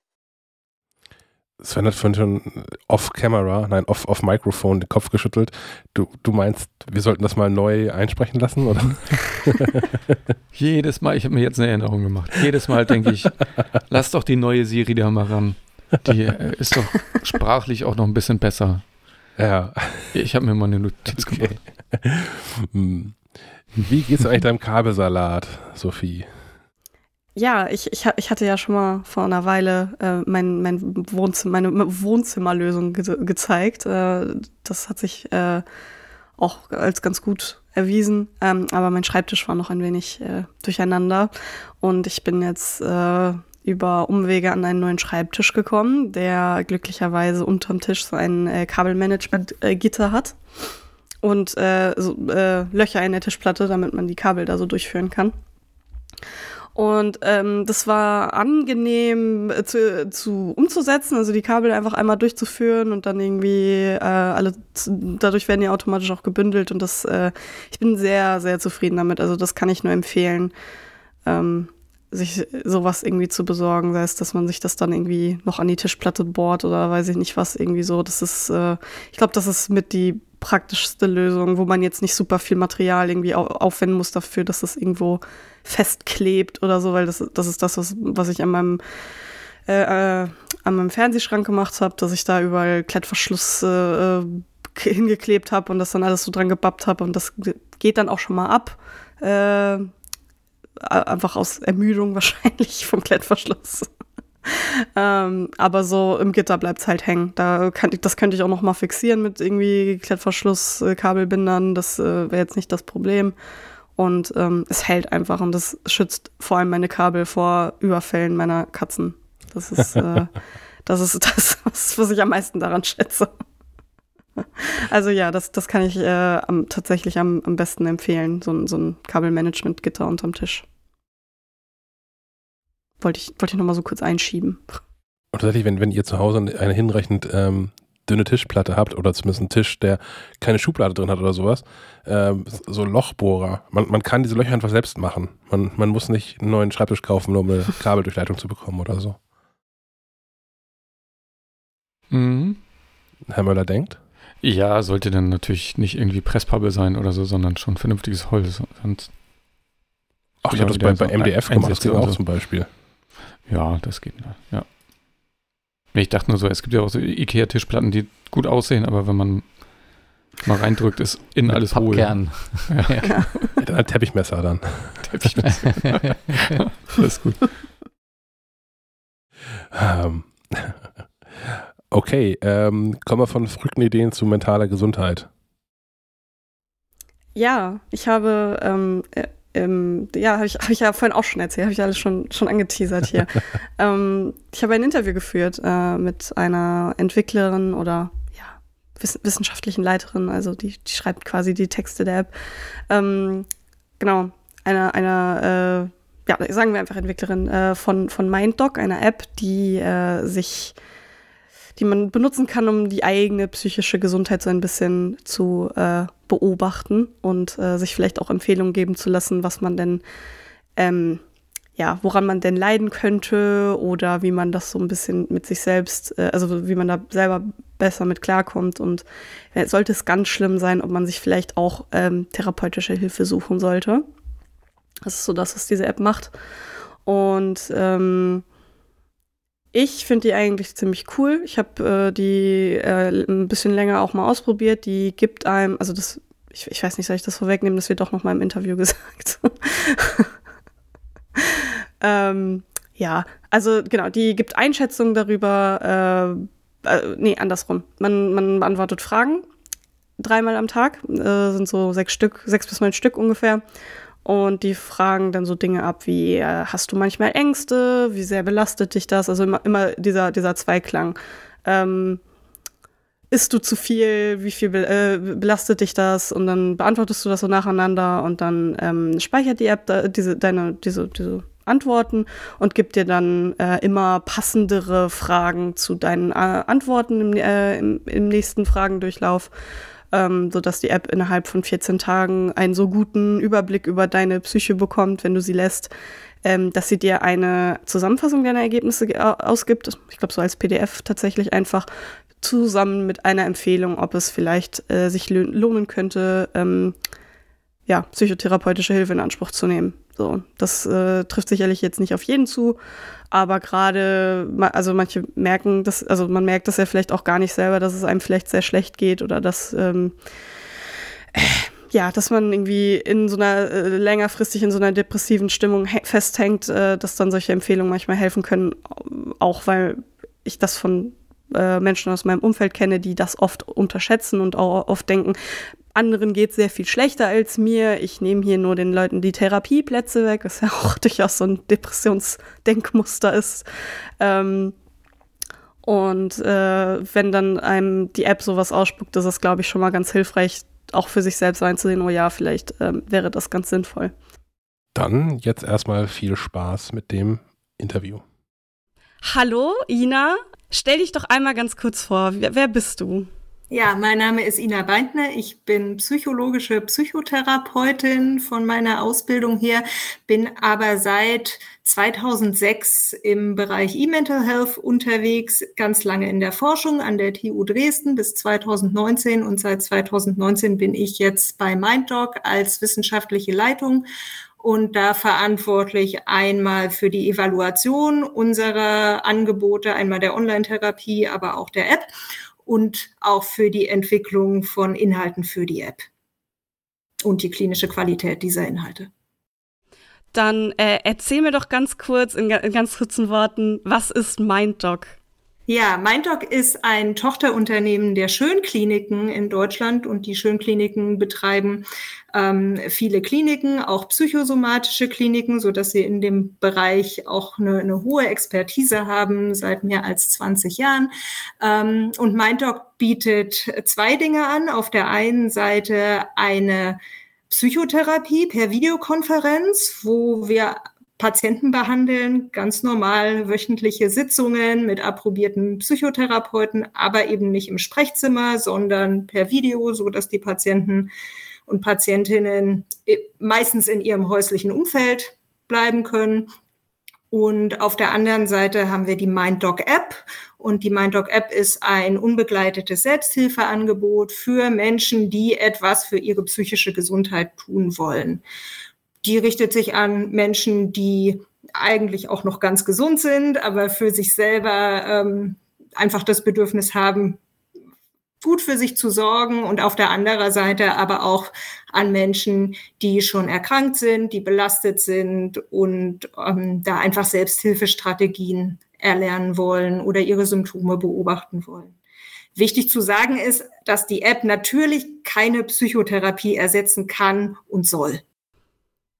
Okay, aber dann, dann wäre meine Frage, du meinst gerade, es gibt diese, diese zwei mhm. Seiten, aber diese Online-Therapie selber, kann man dann nur über die App buchen oder? Nee. Das ist, sind unabhängige Angebote. Man kann die Online-Therapie buchen über unsere Website.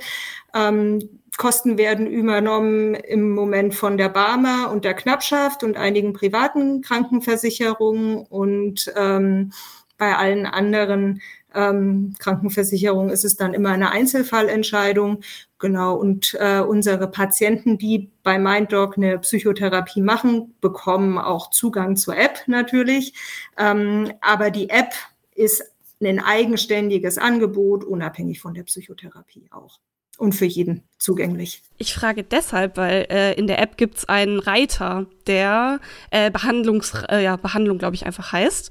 Aber darüber kann man, könnte man diese Online-Behandlung dann irgendwie äh, einleiten oder wie genau funktioniert das? Genau, also in der App funktioniert es so, äh, wenn jetzt jemand noch gar keinen Kontakt zu MindDoc hatte oder zu unserem Therapieangebot hatte und die App nutzt, ähm, bekommt man ja nach zwei Wochen eine Einschätzung seiner allgemeinen psychischen Gesundheit und auch eine Empfehlung dazu, ob man weiter abklären sollte, ob Behandlungsbedarf besteht oder nicht. Und dann kann man auch über diesen Reiter ähm, zu, der, zu dem Punkt kommen, wo man äh, sich ein Erstgespräch für die Online-Therapie buchen kann. Dann kommen wir einmal zu diesem, zu diesem anderen Aspekt, nämlich diesem ich habe es in meinen Notizen Stimmungstagebuch genannt, mhm. weil man da ja äh, sehr gut für jeden Tag, morgens, mittags, abends, äh, einmal mhm. so ein mhm. bisschen äh, einstellen, äh, sich abfragen lassen kann, wie gerade so die mhm. Stimmung ist, was einen gerade so ein bisschen belastet. Ähm, da habe ich mich gefragt, wofür kann das eigentlich nützlich sein für, für mich jetzt persönlich oder für jeden, der das eigentlich nutzt?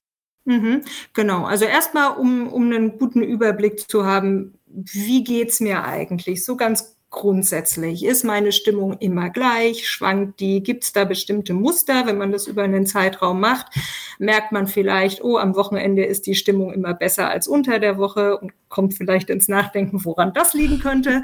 Ähm, so, man, man kann auch ähm, in dem Notizfeld sich ähm, ja noch eigene Notizen hinzufügen, wo man auch schauen kann, gibt so bestimmte äh, Punkte, wo ich Muster erkennen kann. Das ist ja der Teil mit dem Stimmungsfragebuch, wo man einfach diese Smiley-Skala hat ähm, und sagen kann, mir geht's gut oder nicht gut oder so mittelprächtig. Ähm, dazu kommen aber natürlich auch noch Fragen dreimal am Tag und die werden von einem ausgeklügelten Algorithmus gezogen aus mehreren hundert Fragen, die wir im System haben, der die Nutzerinnen und Nutzer immer besser kennenlernt. Also immer ähm, schaut, welche Fragen gerade relevant sind. Ähm, und da geht es einmal um, um Ressourcen und Stressoren, die jeder hat äh, in seinem Leben, aber auch um Symptome von psychischen Erkrankungen, wo man dann am Ende eine Einschätzung bekommt, ist das, wie es mir geht, noch so im, im normalen Rahmen des menschlichen Erlebens und Verhaltens. Ähm, und auch mit allen unangenehmen vielleicht Gedanken und Gefühlen, die da nun mal dazugehören. Also ist das alles noch ganz gesund und normal? Oder bin ich an einem Punkt, wo ich da zumindest mal mit jemandem drüber sprechen sollte, um weiter diagnostisch abzuklären, liegt da eine, eine Störung vor oder eine Erkrankung vor und gibt es Behandlungsbedarf wenn man jetzt diese Fragen beantwortet und dieser Algorithmus mhm. so langsam merkt, okay, äh, das und jenes könnte ein Problem sein bei dir, äh, was bietet die App denn direkt noch zusätzlich an, äh, um mir vielleicht auch ein bisschen zu helfen? Genau, also es gibt zweierlei ähm, Rückmeldungen in der App. Das eine ist das Ergebnis, was man nach 14 Tagen bekommt. Ähm, wo ich ja schon drauf eingegangen bin. Und das andere sind sogenannte Einblicke, die viel regelmäßiger kommen, ähm, wo es darum geht, einzelne, auf einzelne Beschwerden oder auch auf einzelne Stärken und Ressourcen einzugehen oder auch Dinge miteinander zu verknüpfen. Also wenn uns zum Beispiel jemand sagt, er macht immer abends Sport und uns auch sagt, er schläft schlecht, dann ist es relativ wahrscheinlich, dass dieser jemand einen Einblick dazu bekommt, dass es einen Zusammenhang geben könnte mit den abendlichen Sport und den Schlafstörungen. So, ähm, ne, also dass wir darüber auch nochmal ähm, Zusammenhänge aufzeigen oder Probleme aufzeigen. Und diese Einblicke sind in der Regel kurz, die kann man ähm, in zwei Minuten lesen. Und äh, was die Fragen auch machen, ist, dass sie sich darauf auswirken, welche Kurse und Übungen im Bereich Entdecken empfohlen werden, so dass auch dieser Bereich personalisiert ist. Und diese, diese, du, du sagtest ja vorhin schon mal, dass es ersetzt jetzt keine Psychotherapie, aber was, was ist so das Ziel dieser, dieser Kurse? So, die App weist dich darauf hin, dass du vielleicht irgendwie Ängste haben könntest, die du nicht so richtig, äh, die vielleicht nicht ganz rational sind. Was, was können diese Kurse bieten, um irgendwie das dabei zu helfen?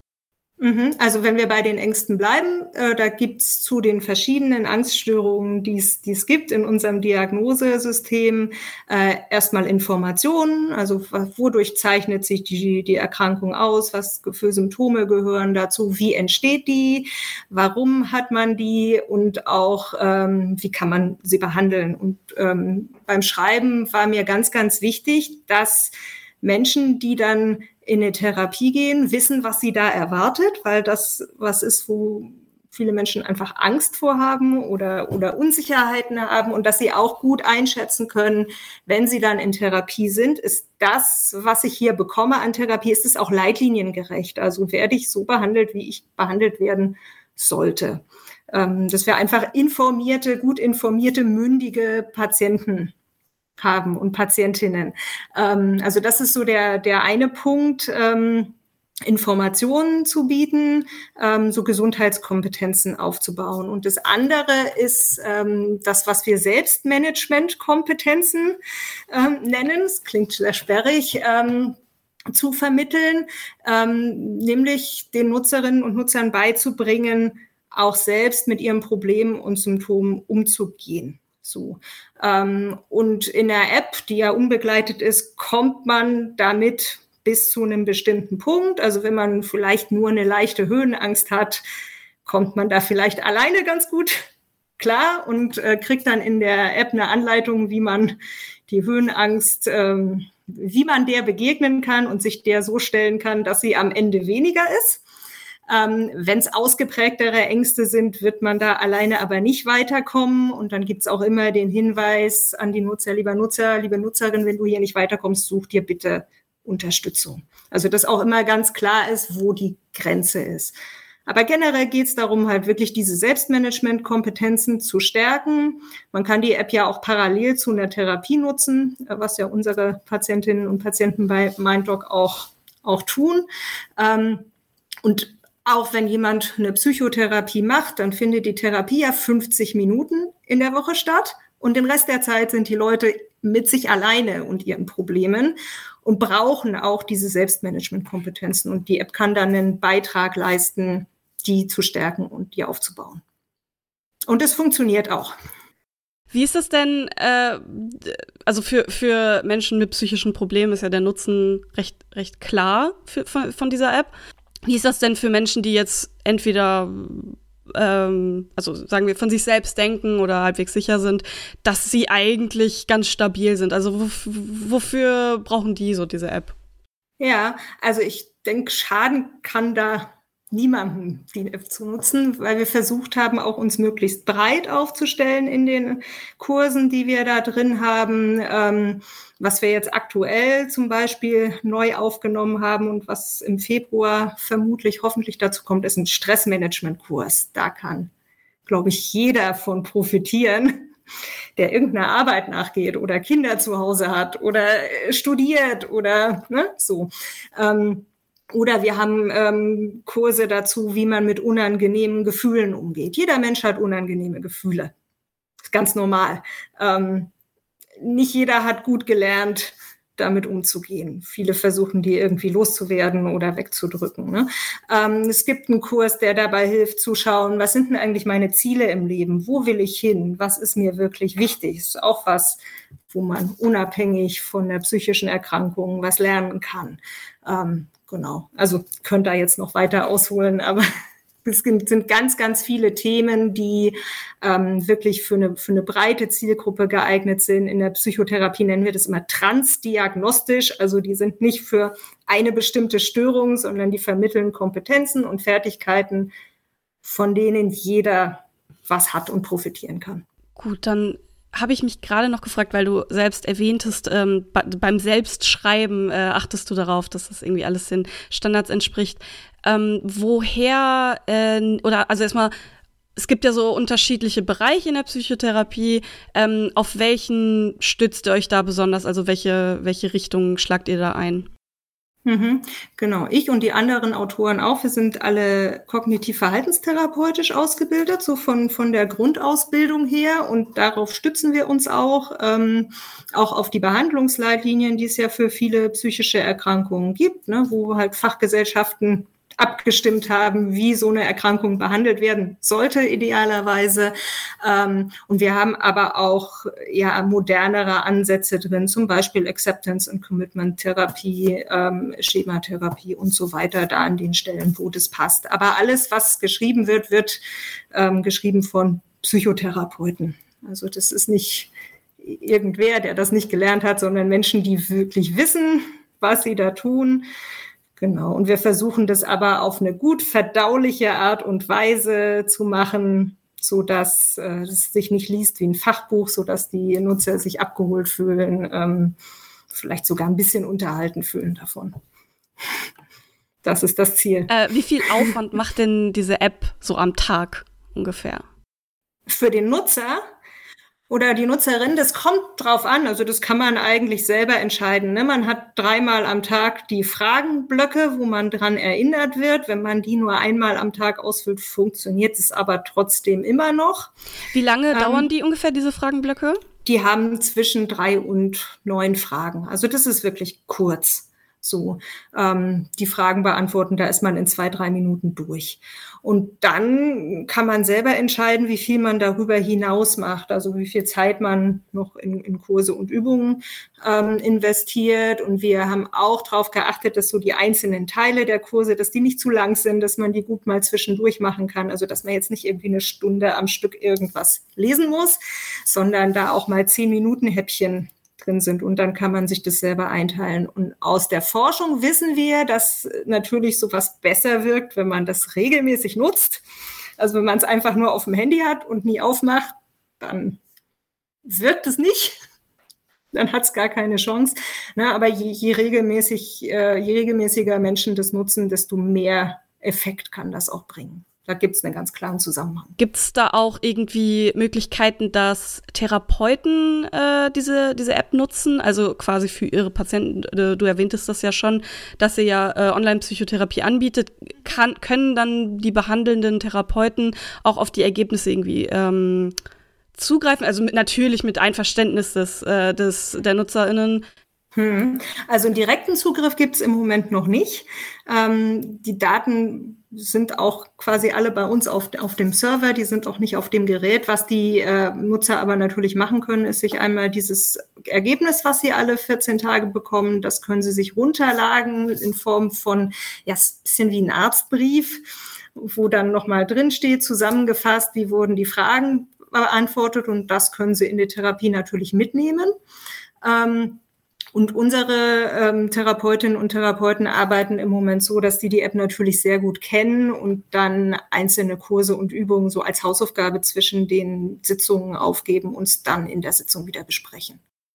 Wie kommt man darauf, so eine App zu entwickeln? Also, oder anders gefragt, was, was für einen Mangel habt ihr irgendwie gesehen, dass ihr dachtet, dass so eine App irgendwie nützlich sein kann? Na, einmal haben wir ja einen eklatanten Mangel überhaupt in der psychotherapeutischen Versorgung oder äh, psychosomatischen Versorgung oder Grundversorgung. Ne? Also die meisten Menschen kommen gar nicht so weit, mit jemandem darüber zu sprechen, wie es ihnen geht. Ähm, es gibt Daten zur, äh, zur Depression, wo das mal untersucht wurde, dass nur die Hälfte der Leute ungefähr, die eine Depression haben, überhaupt mit dem Gesundheitssystem deswegen in Kontakt kommen und ähm, meistens erstmal mit dem Hausarzt und der macht dann entweder was oder nicht, je nachdem, wie viel Kapazität er auch hat. Ähm, und nur neun Prozent aller Menschen mit einer Depression in Deutschland kriegen eine leitliniengerechte Behandlung. Das ist echt krass wenig. Ähm, so, und das würde man ja vermutlich steigern können, wenn man einfach den Zugang zu Psychotherapie deutlich, deutlich vereinfacht. Da gibt's verschiedene Hürden in Deutschland, ähm, warum das nicht so ist. Ja, was wir so ein bisschen mit der App beitragen können, ist, ist einmal ähm, ja, den, den, diesen ersten Zugang, diese Schwelle ähm, senken, sich da jemandem anzuvertrauen. Auch das ist was, ähm, was wir in der Studie zum Beispiel zeigen konnten, dass das funktioniert. Also dass Leute, die die App nutzen, dann häufiger wegen psychischer Probleme zum Arzt oder zur Ärztin gehen, als Leute, die das nicht machen. Also dass, dass das so diese Hemmschwelle so ein bisschen sinkt, senkt, vielleicht auch, auch Selbststigmatisierung senkt. Und dann gibt es ja einen großen Anteil von Menschen mit psychischen Beschwerden, die schon Beschwerden haben, aber noch nichts, was, wo wir jetzt sagen, das ist jetzt krankheitswertig, das braucht eine Therapie, das würde auch rechtfertigen, eine Richtlinientherapie zu bekommen. Und da können wir dann auch eine Lücke schließen. So. Genau, also es ist beides, ne? Menschen in die Versorgung zu bringen, sie zu ermutigen, sich Hilfe zu suchen, was immer noch schwerer ist, als wenn man sich ein Bein gebrochen hat. Ähm, und das andere halt so einen, einen niedrigschwelligen Zugang zu, zu ähm, bieten für Menschen, für die auch Selbstmanagement vielleicht ausreicht oder die dann auch ja eher als Prävention das vielleicht sogar nutzen können. Also wie gesagt, jeder kann ja in der App was lernen.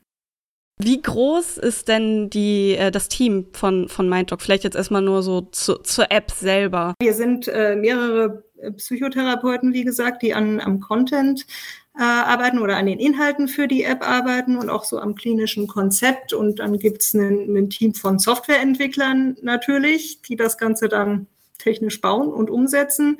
Und äh, ja, dann noch alles so drumherum, was man sonst noch braucht, ne? Marketing und ähm, Produktentwicklung und so weiter, Illustratoren, Designer. Also es ist ein multiprofessionelles Team. Ähm, was, was viel Spaß macht zu arbeiten und, und ganz, ganz anders ist, als ich das an der Uni erlebt habe, wo man eigentlich immer alleine alles gebaut hat und nie genug Mittel hatte und alles, was dann da rauskam, nur so halbgar war. Was gab es denn so für Schwierigkeiten bei der Entwicklung? Also wo, wo habt ihr irgendwie gemerkt, so, oh, das ist gar nicht mal so einfach umzusetzen oder das fehlt uns noch? Klar könnte man immer noch mehr machen, wenn man mehr Leute im Team hätte. Ne? Also wir haben äh, immer mehr Ideen, als wir zeitnah umgesetzt bekommen. Aber ich glaube, das geht wahrscheinlich jeder Firma und ähm, auch wahrscheinlich sogar jeder Firma im Bereich E-Mental Health so. Ähm, Genau, und dann, ähm, was ja einerseits eine Schwierigkeit ist oder das die Sache komplizierter macht, aber andererseits im Rahmen der Patientensicherheit natürlich total gut und wichtig ist, ist so dieses ganze Regulatorische, was dahinter steht und was man beachten muss. Ähm, ne, ähm, Genau, wir würden uns ja auch gern als, als digitale Gesundheitsanwendung ähm, registrieren und da ist ein ziemlicher regulatorischer Hinterbau, aber auch sonst bei der Medizinprodukte-Registrierung. Genau. Also wie gesagt, das ist was, was mehr Arbeit macht, aber im Sinne der Patientensicherheit oder Nutzersicherheit total wichtig und sinnvoll ist und. Äh, dann auch gerade, weil du das nochmal ansprichst, weil ähm, du am Anfang auch erwähntest, dass man diese ähm, Psychotherapiesitzung auch dann über die Krankenkassen abbrechen lassen kann. Also jetzt noch nicht, wahrscheinlich nicht wirklich gesetzliche. Na doch, die, ba die Barmer und die ah, ja, Genau. Was muss man denn, also das, das finde ich immer ganz spannend, weil da muss man ja durch einige Reifen springen als Nutzer im Zweifel. Was, ähm, wie, wie, kompliziert ist das, sich sowas dann auch äh, anrechnen zu lassen oder bezahlen zu lassen? Also, also tatsächlich ist das äh, für, für die Patienten und Patientinnen dieser beiden Versicherungen gar nicht kompliziert, weil wir mit denen ähm, Versorgungsverträge geschlossen haben, ähm, so dass ähm, ja für die Patientinnen und Patienten ist es relativ einfach. Die müssen sich ein Erstgespräch buchen, was in, äh, in Präsenz stattfinden muss. Ähm, einfach auch aus, aus Sicherheitsgründen und wo dann abgeklärt wird, ist äh, jemand, ist eine Online-Therapie das Richtige für diese Patientin oder diesen Patienten oder ist er oder sie woanders besser aufgehoben? Und ähm, genau, und ähm, dann übernimmt äh, die, die Krankenkasse die Kosten und wir rechnen direkt ab. So. Genau. Und bei den privaten Krankenversicherungen, mit denen wir kooperieren, ist es immer so ein bisschen unterschiedlich, je nachdem, was jemand für Vertrag hat. Aber das kann man dann am besten ähm, mit unserem Patientenmanagement klären. Die beantworten da alle Fragen, wissen da auch besser Bescheid als ich. Woran hängt es mit den anderen Krankenkassen? Äh, warum gibt es da noch keine, keine Verträge? Man muss, muss ja für jede Krankenkasse einen, einen eigenen Vertrag ähm, schließen, so dass man auch mit jeder einzeln verhandeln muss. Und ähm, es, es hängt auch bei uns inzwischen tatsächlich auch an den Kapazitäten. Also wir sind gut ausgelastet. Okay, aber da gibt es irgendwie Bemühungen an sich, das auch noch für, für ähm, andere gesetzliche Krankenkassen mhm. irgendwie umzusetzen. Genau. Okay, dann kann, kann ich mich da ja drauf freuen. Dann die, die, die obligatorische Frage äh, während einer Pandemie, gab es da irgendwie großen Zulauf? Ja, total. Das haben wir total gemerkt. Also es ist äh, in die Höhe geschossen letztes Jahr, so ab April eigentlich schon. Ähm, und ich habe gestern auch so ein bisschen in die Patientendaten mal reingeguckt und habe gesehen, wir haben auch schon die ersten Post-Covid-Fälle tatsächlich in in Behandlung. Ähm, so, also es ist beides. Ne? Der Zugang äh, über Video ist natürlich viel einfacher und, und wahrscheinlich ist die Schwelle, das zu nutzen, rapide gesunken. Ähm, genau, und der Bedarf ist gestiegen. Ne? Es sind ja alle, alle belastet. So. Äh, du, du erwähntest gerade, dass ja auch, äh, dass du so in die Patientendaten geschaut hast und mhm. insofern ja dann wahrscheinlich auch irgendwie so äh, trackt, welche Erkrankungen oder Probleme besonders häufig sind.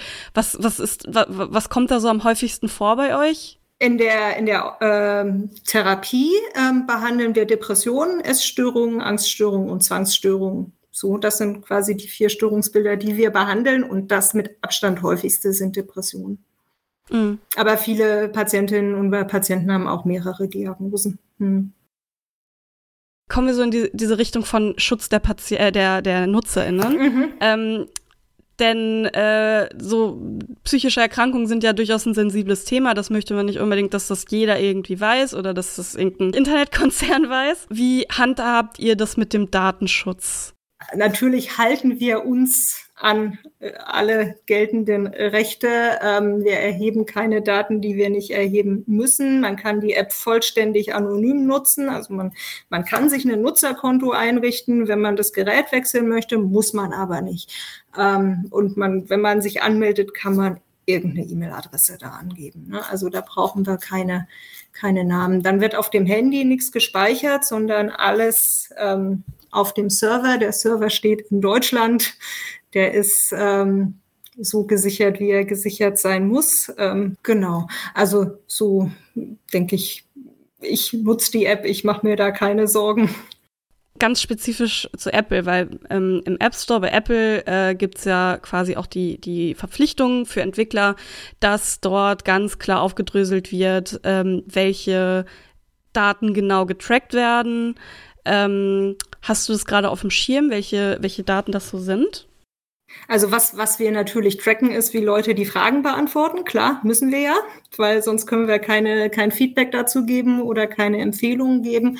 Und was wir auch tracken, ist das Nutzerverhalten. Ähm, auch damit die App funktioniert, muss ich ja wissen, ne, welche Kurskapitel hat jemand gelesen, damit das als gelesen markiert werden kann. Also das, das was wir tracken müssen. Ne? Genau.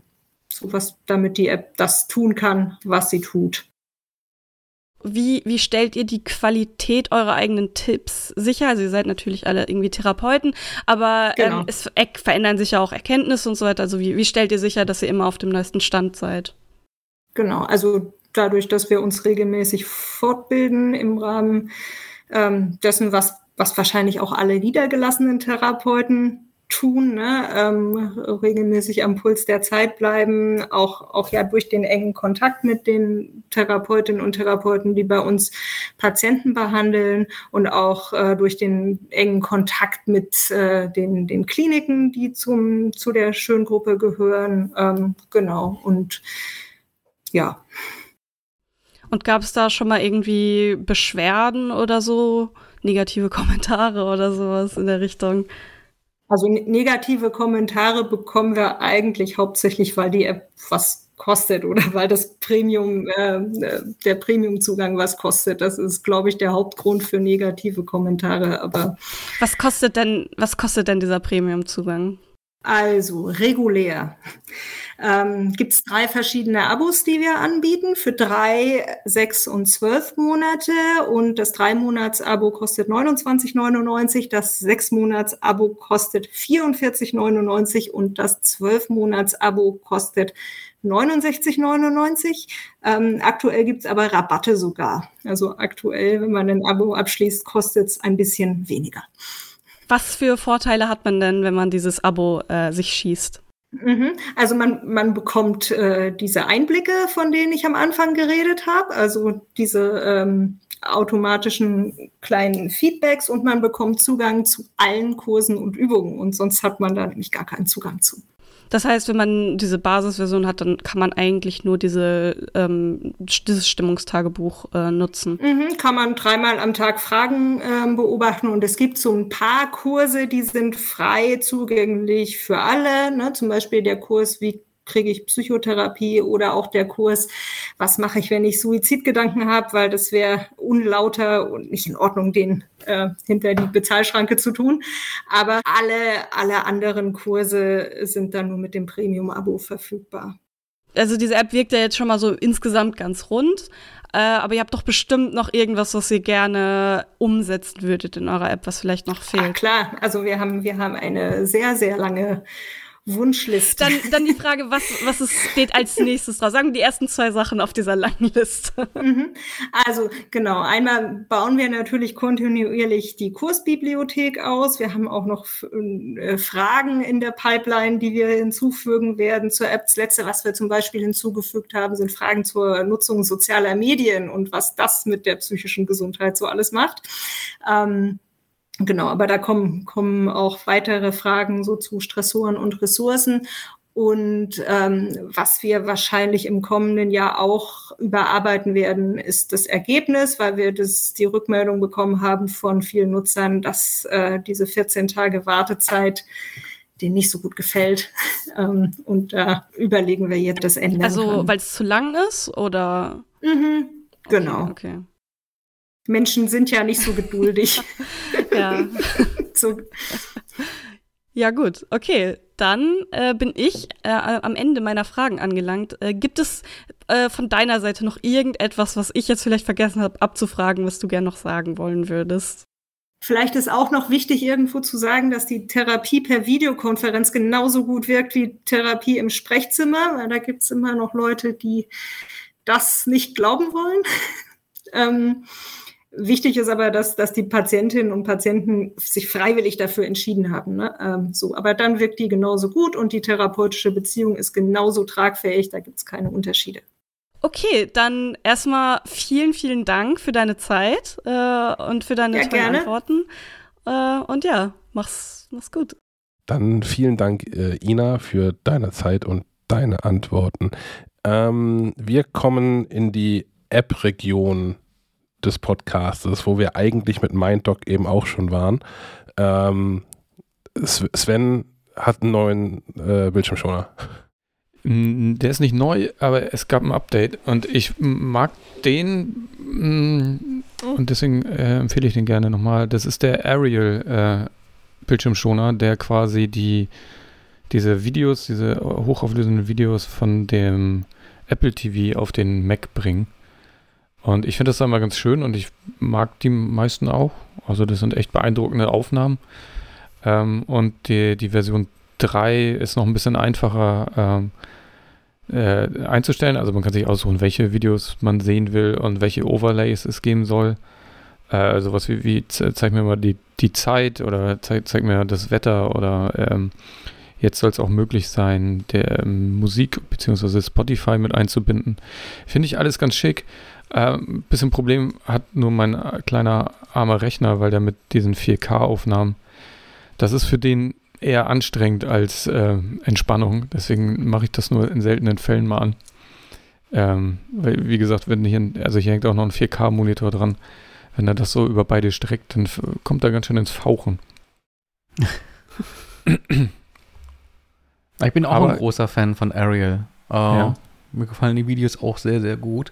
Ähm, habe auch gesehen, dass in, in der neuen Version die Option enthalten ist, dass du dir zusätzliche Videos ähm, hinzukaufen kannst. War dann aber et etwas schockiert über das Preisschild, weil dann irgendwie so ein Themenpaket auch mal irgendwie 30 Dollar oder sowas kostete. Äh, immerhin haben die, die diese Videos ähm, anbieten, auch so ein äh, Paket an kostenlosen Videos wohl geschnürt, die äh, mit Version 3 mitgeliefert werden, die quasi über die äh, tvOS ähm, Bildschirmschoner hinaus äh, in Arial, über Arial dargestellt werden können. Hm. Naja. Ich, ich verzweifle gerade an Bildschirmschonern auf dem Apple TV, ehrlicherweise. Aber da gibt es Ähm. doch diesen schön mit diesen Landschaftsaufnahmen. Was hast du denn? Denn nicht? Ich bin auf den Geschmack gekommen. Und zwar, ich habe diesen, diesen LG-Fernseher, äh, der ähm, Gallery irgendwas heißt, weil er so flach an die, an die Wand irgendwie gepatscht wird. Und der kommt auch entsprechend mit ähm, einem Bildschirmschoner, der Option eines Bildschirmschoners, der ähm, große Kunstwerke der Weltgeschichte zeigt. Da sind noch recht viele kostenfrei mit dabei, aber man hat relativ wenig Einfluss darauf, ähm, ähm, in welche Geschwindigkeit die wechseln zum Beispiel. Oder ich kann auch nicht sagen, ja, Van, Van Gogh finde ich toll, mit Rembrandt kann ich nichts anfangen, ähm, schmeißt die alle raus, also das geht halt auch nicht. Ähm, also dachte ich mir, sowas gibt es doch garantiert auch direkt für Apple TV. Jein, es gibt so Galerie-Dinger auch für Apple TV als, als App und auch mit so In-App-Käufen und all sowas. Ähm, aber halt als App. Man kann dem Apple TV, nicht sagen, das ist der neue Bildschirmschoner, sondern ich muss dann aktiv dieses Ding irgendwie starten und das ist Quatsch. Also zumindest für, für meine ähm, Lösung. Jetzt dachte ich, äh, ja, Fuchs.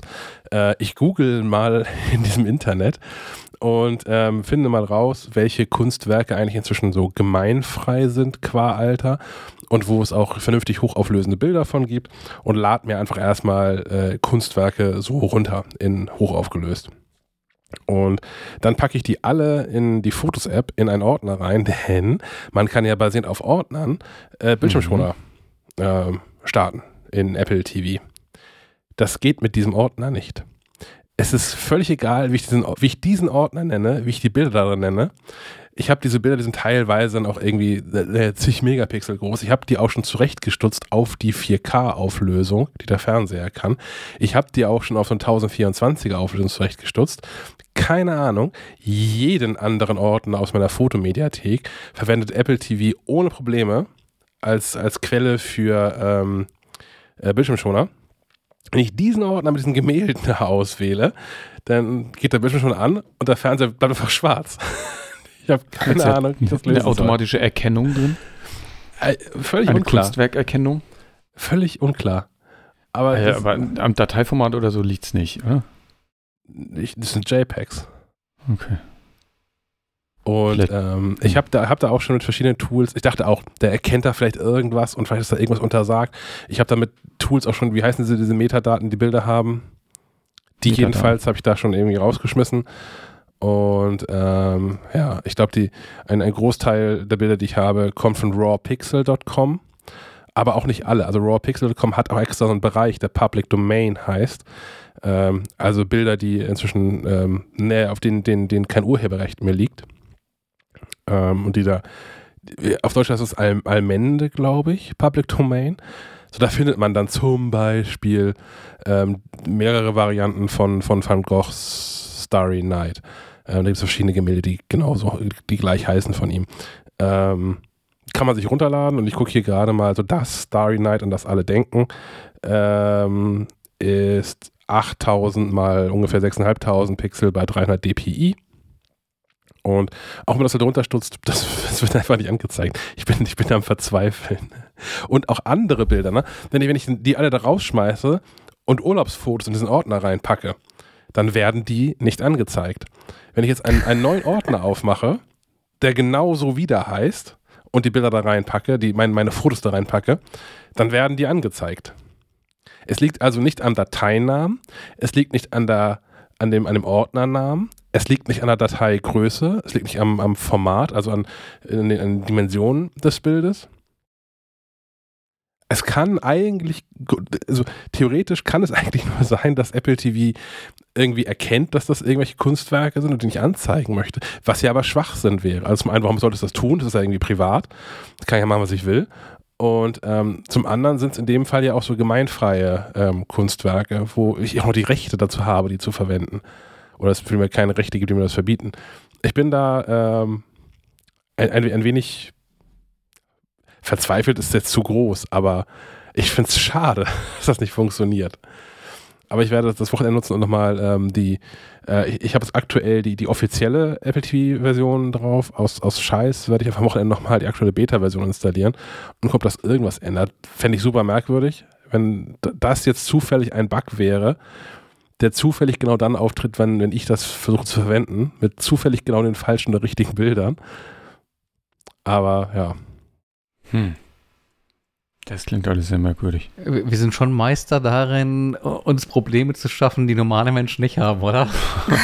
Naja, also ich weiß nicht, also äh, ich, ich nutze eine Standardfunktion von Apple TV. So, ne? Nimm einen Ordner aus deiner Fotos-Mediathek und mach dir zu einem Bildschirmschoner. Und angezeigt werden die auch. Also wenn ich in der, in der Fotos-App dahin navigiere, dann werden mir die Bilder angezeigt. Und man kann auch rein andersrum, aus der Fotos-App heraus kann man ja auch sagen, mach aus diesem Ordner einen Bildschirmschoner, dann wird das auch in den Einstellungen so angelegt. Und wenn ich den Bildschirmschoner entweder aktiv starte oder er nach hinterher eine Inaktivität von sich aus startet, bleibt aber alles schwarz. Aber wenn ich einen anderen Ordner nehme, mit den Bildern aus dem letzten Dänemark-Urlaub, geht das. Es ist alles, es ist, ja, ich bin überfragt. Ja. Ich hoffe, dass äh, mit der, mit der Post und DHL ist das alles einfacher, Herr Molz. Tatsächlich. Ähm, diese Woche äh, tat sich an, dass diese Post- und DRL-App aktualisiert wurde und äh, ab sofort ähm, die Briefankündigungen, die die Post äh, schon längere Zeit über GMX und Web.de anbietet, äh, auch in die eigene App äh, integriert hat. Bedeutet, ähm, wenn man diesen Service, diesen kostenfreien Service der Post in Anspruch nimmt, äh, bekommt man eine Nachricht darüber, was einen am nächsten Tag oder übernächsten Tag oder nach zwei Wochen eventuell mal im Briefkasten an Post äh, erwarten könnte, weil ähm, die Post ja äh, die Sendungen in diesen Verteilzentren scannt und davon ohnehin irgendwo ähm, zwischenzeitlich ein äh, Bild gespeichert hat. Äh, und da ist der Weg natürlich nicht mehr weit, äh, dieses Bild auch denjenigen zuzustellen, die da vielleicht ein Interesse daran haben, zu wissen, ob, sich, äh, ob es sich, sich lohnt, zum Briefkasten zu gehen. Ähm, ich habe das Ganze schon längere Zeit über äh, web.de tatsächlich äh, am Laufen Ähm, das funktioniert ausgezeichnet. Äh, hier nur die Situation tatsächlich gerne mal die, ähm, dass ich ähm, dann gerne mal nachts um, um eins die Mitteilung bekommen, ja, ja, hier, Sie bekommen bald Post und äh, ich zwei Wochen später immer noch nichts im Briefkasten habe. Äh, woran das liegt, keine Ahnung. Aber äh, rein prinzipiell funktioniert das ganz prima, dass man äh, weiß, äh, okay, äh, morgen könnte diese neue MacLife im Briefkasten sein. dann gehe ich doch mal die Treppe nach unten und schaue nach. Ähm, ja, neu jetzt eben, dass das eben auch dann funktioniert, wenn du dir nicht so einen ähm, GMX oder Web.de Mailkonto schießt, weil daran war das bislang gekoppelt und äh, das ist vielleicht auch Hürde genug äh, für manchen, der sagt, naja, nee, ich brauche jetzt nicht noch irgendwie so ein Freemailer-Konto. Ähm, das habe ich mir tatsächlich auch nur genau dafür eingerichtet. Bekomme dahin auch genau nur äh, die Briefankündigung und den nicht abbestellbaren äh, Web.de äh, Werbe Schmonz. Ähm, und bin daher ganz glücklich, dass ich das Ganze jetzt nochmal über die App äh, beauftragt habe. Und äh, so, jetzt kommt, schließt sich der Kreis. Ich habe heute, heute Nacht die Ankündigung erhalten von einem Brief, von dem ich mir sicher bin, dass es der Aktivierungsbrief ist. Ähm, für, für die Briefankündigung. Das funktioniert nämlich so, dass du die App aufrufst dort ähm, nach einer Anmeldung in deinem ähm, Postkonto deine Adresse einmal abnicken darfst äh, und ähm, an die Adresse wird dann innerhalb weniger Tage ein Brief versandt, der einen Zahlencode erhält, mit dem du dich quasi äh, verifizierst. Äh, nicht, dass du irgendwie die Post von deinem Nachbarn in der Ankündigung hast. Also da wird dem ein Riegel vorgeschoben. Du musst zumindest Zugang zu diesem Briefkasten haben, äh, um den Dienst auch äh, aktivieren zu können. Ich, ich, ich weiß nicht. Ich finde das irgendwie komisch. Also ich kriege, wenn, wenn ich Briefe kriege, sind ist das meistens Werbung oder irgendwas von irgendwelchen Ämtern. Ich weiß nicht, ob ich das vorher schon per, E-Mail erfahren will. Oder per, per App. Ja, aber vielleicht kann es auch, gut, äh, für eigentlich ist es eine Spielerei, aber vielleicht gibt es auch Szenarien, äh, beispielsweise man ist im Urlaub und wartet dann doch noch irgendwie auf einen Brief und äh, möchte jemanden vorbeischicken, der den Briefkasten leert oder sowas. Ähm, also ganz abwegig finde ich das nicht. Da gibt es bestimmt äh, sinnvolle Szenarien, in denen man das äh, tatsächlich auch äh, ja, sinnvoll äh, nutzen kann. Äh, so ist es natürlich für mich eher eine Schwiegerei. Mhm. Ähm, zu sehen, wann die nächste GEZ-Mahnung kommt oder so. genau. Es ist meistens irgend sowas. Ja. Ich habe es um, auch ähm, schon bestellt, aber ich, ich fand merkwürdig, dass ich nochmal ne, meine Adresse verifizieren muss. Das habe ich ja schon mal gemacht, dafür, dass meine, dass sie das mit den Paketen machen. Das heißt, eigentlich weiß die App ja schon von meiner Adresse und dass ich auch, dass es die richtige Adresse ist. Dass aber du irgendwie nochmal machen muss, fand ich irgendwie schräg. Aber du vergleichst jetzt Post mit DHL, oder? Aber es ist in einer App. Ja, es sind aber zwei völlig verschiedene Schuhe. Ja, trotzdem. Ja, zwei verschiedene Paar Schuhe stimmt ja so auch nicht. Ich habe hier das äh, Phänomen, dass ähm, kleinere Pakete vom Briefträger gebracht werden. Hm. Äh, also es ist schon der gleiche Laden irgendwie und äh, da, äh, das könnte ja fast noch als Aufreger durchgehen. Äh, diese Pakete, die den Umweg über den Postboten nehmen, gehen nämlich tatsächlich irgendwie auch einen Umweg und sind gerne mal ein, zwei Tage länger unterwegs als Sachen, die direkt per DRL ähm, als Paket auf die Reise gehen. Ähm, das ist ein bisschen nervig. Ger gerne auch mal äh, so gestaltet, äh, wenn mal irgendwie so ein, so ein AliExpress-Paket kommt. Ähm, dass das dann auf der Post liegt, weil äh, der Postbote schmeißt dann einfach nur noch einen Zettel rein mit, ach, hier übrigens, äh, geh mal zur Post und hol dein Paket ab, weil er das gar nicht erst dabei hatte äh, und mich ähm, gleich dazu zwingt, vor die Tür zu gehen. In diese Seuchenwelt. Ich musste neulich für ein Paket unterschreiben. Das war überraschend. Also es war jetzt auch kein, kein Express-Spezial aus dem Ausland irgendwas Paket, sondern ein normales Paket, eine Warensendung innerhalb Deutschlands. Jetzt wollen wir wissen, was war da drin? normale Waren. Normale Waren. in, dem, in dem Fall Olivenöl. Ähm, wo aber, na, es, es gibt ähm, äh, Artefakten, heißen die, die Olivenöl-Kampagne. Da bestelle ich mein Olivenöl. Kann ich, ähm, mache jetzt keine Werbung weiter für, aber kann ich äh, empfehlen.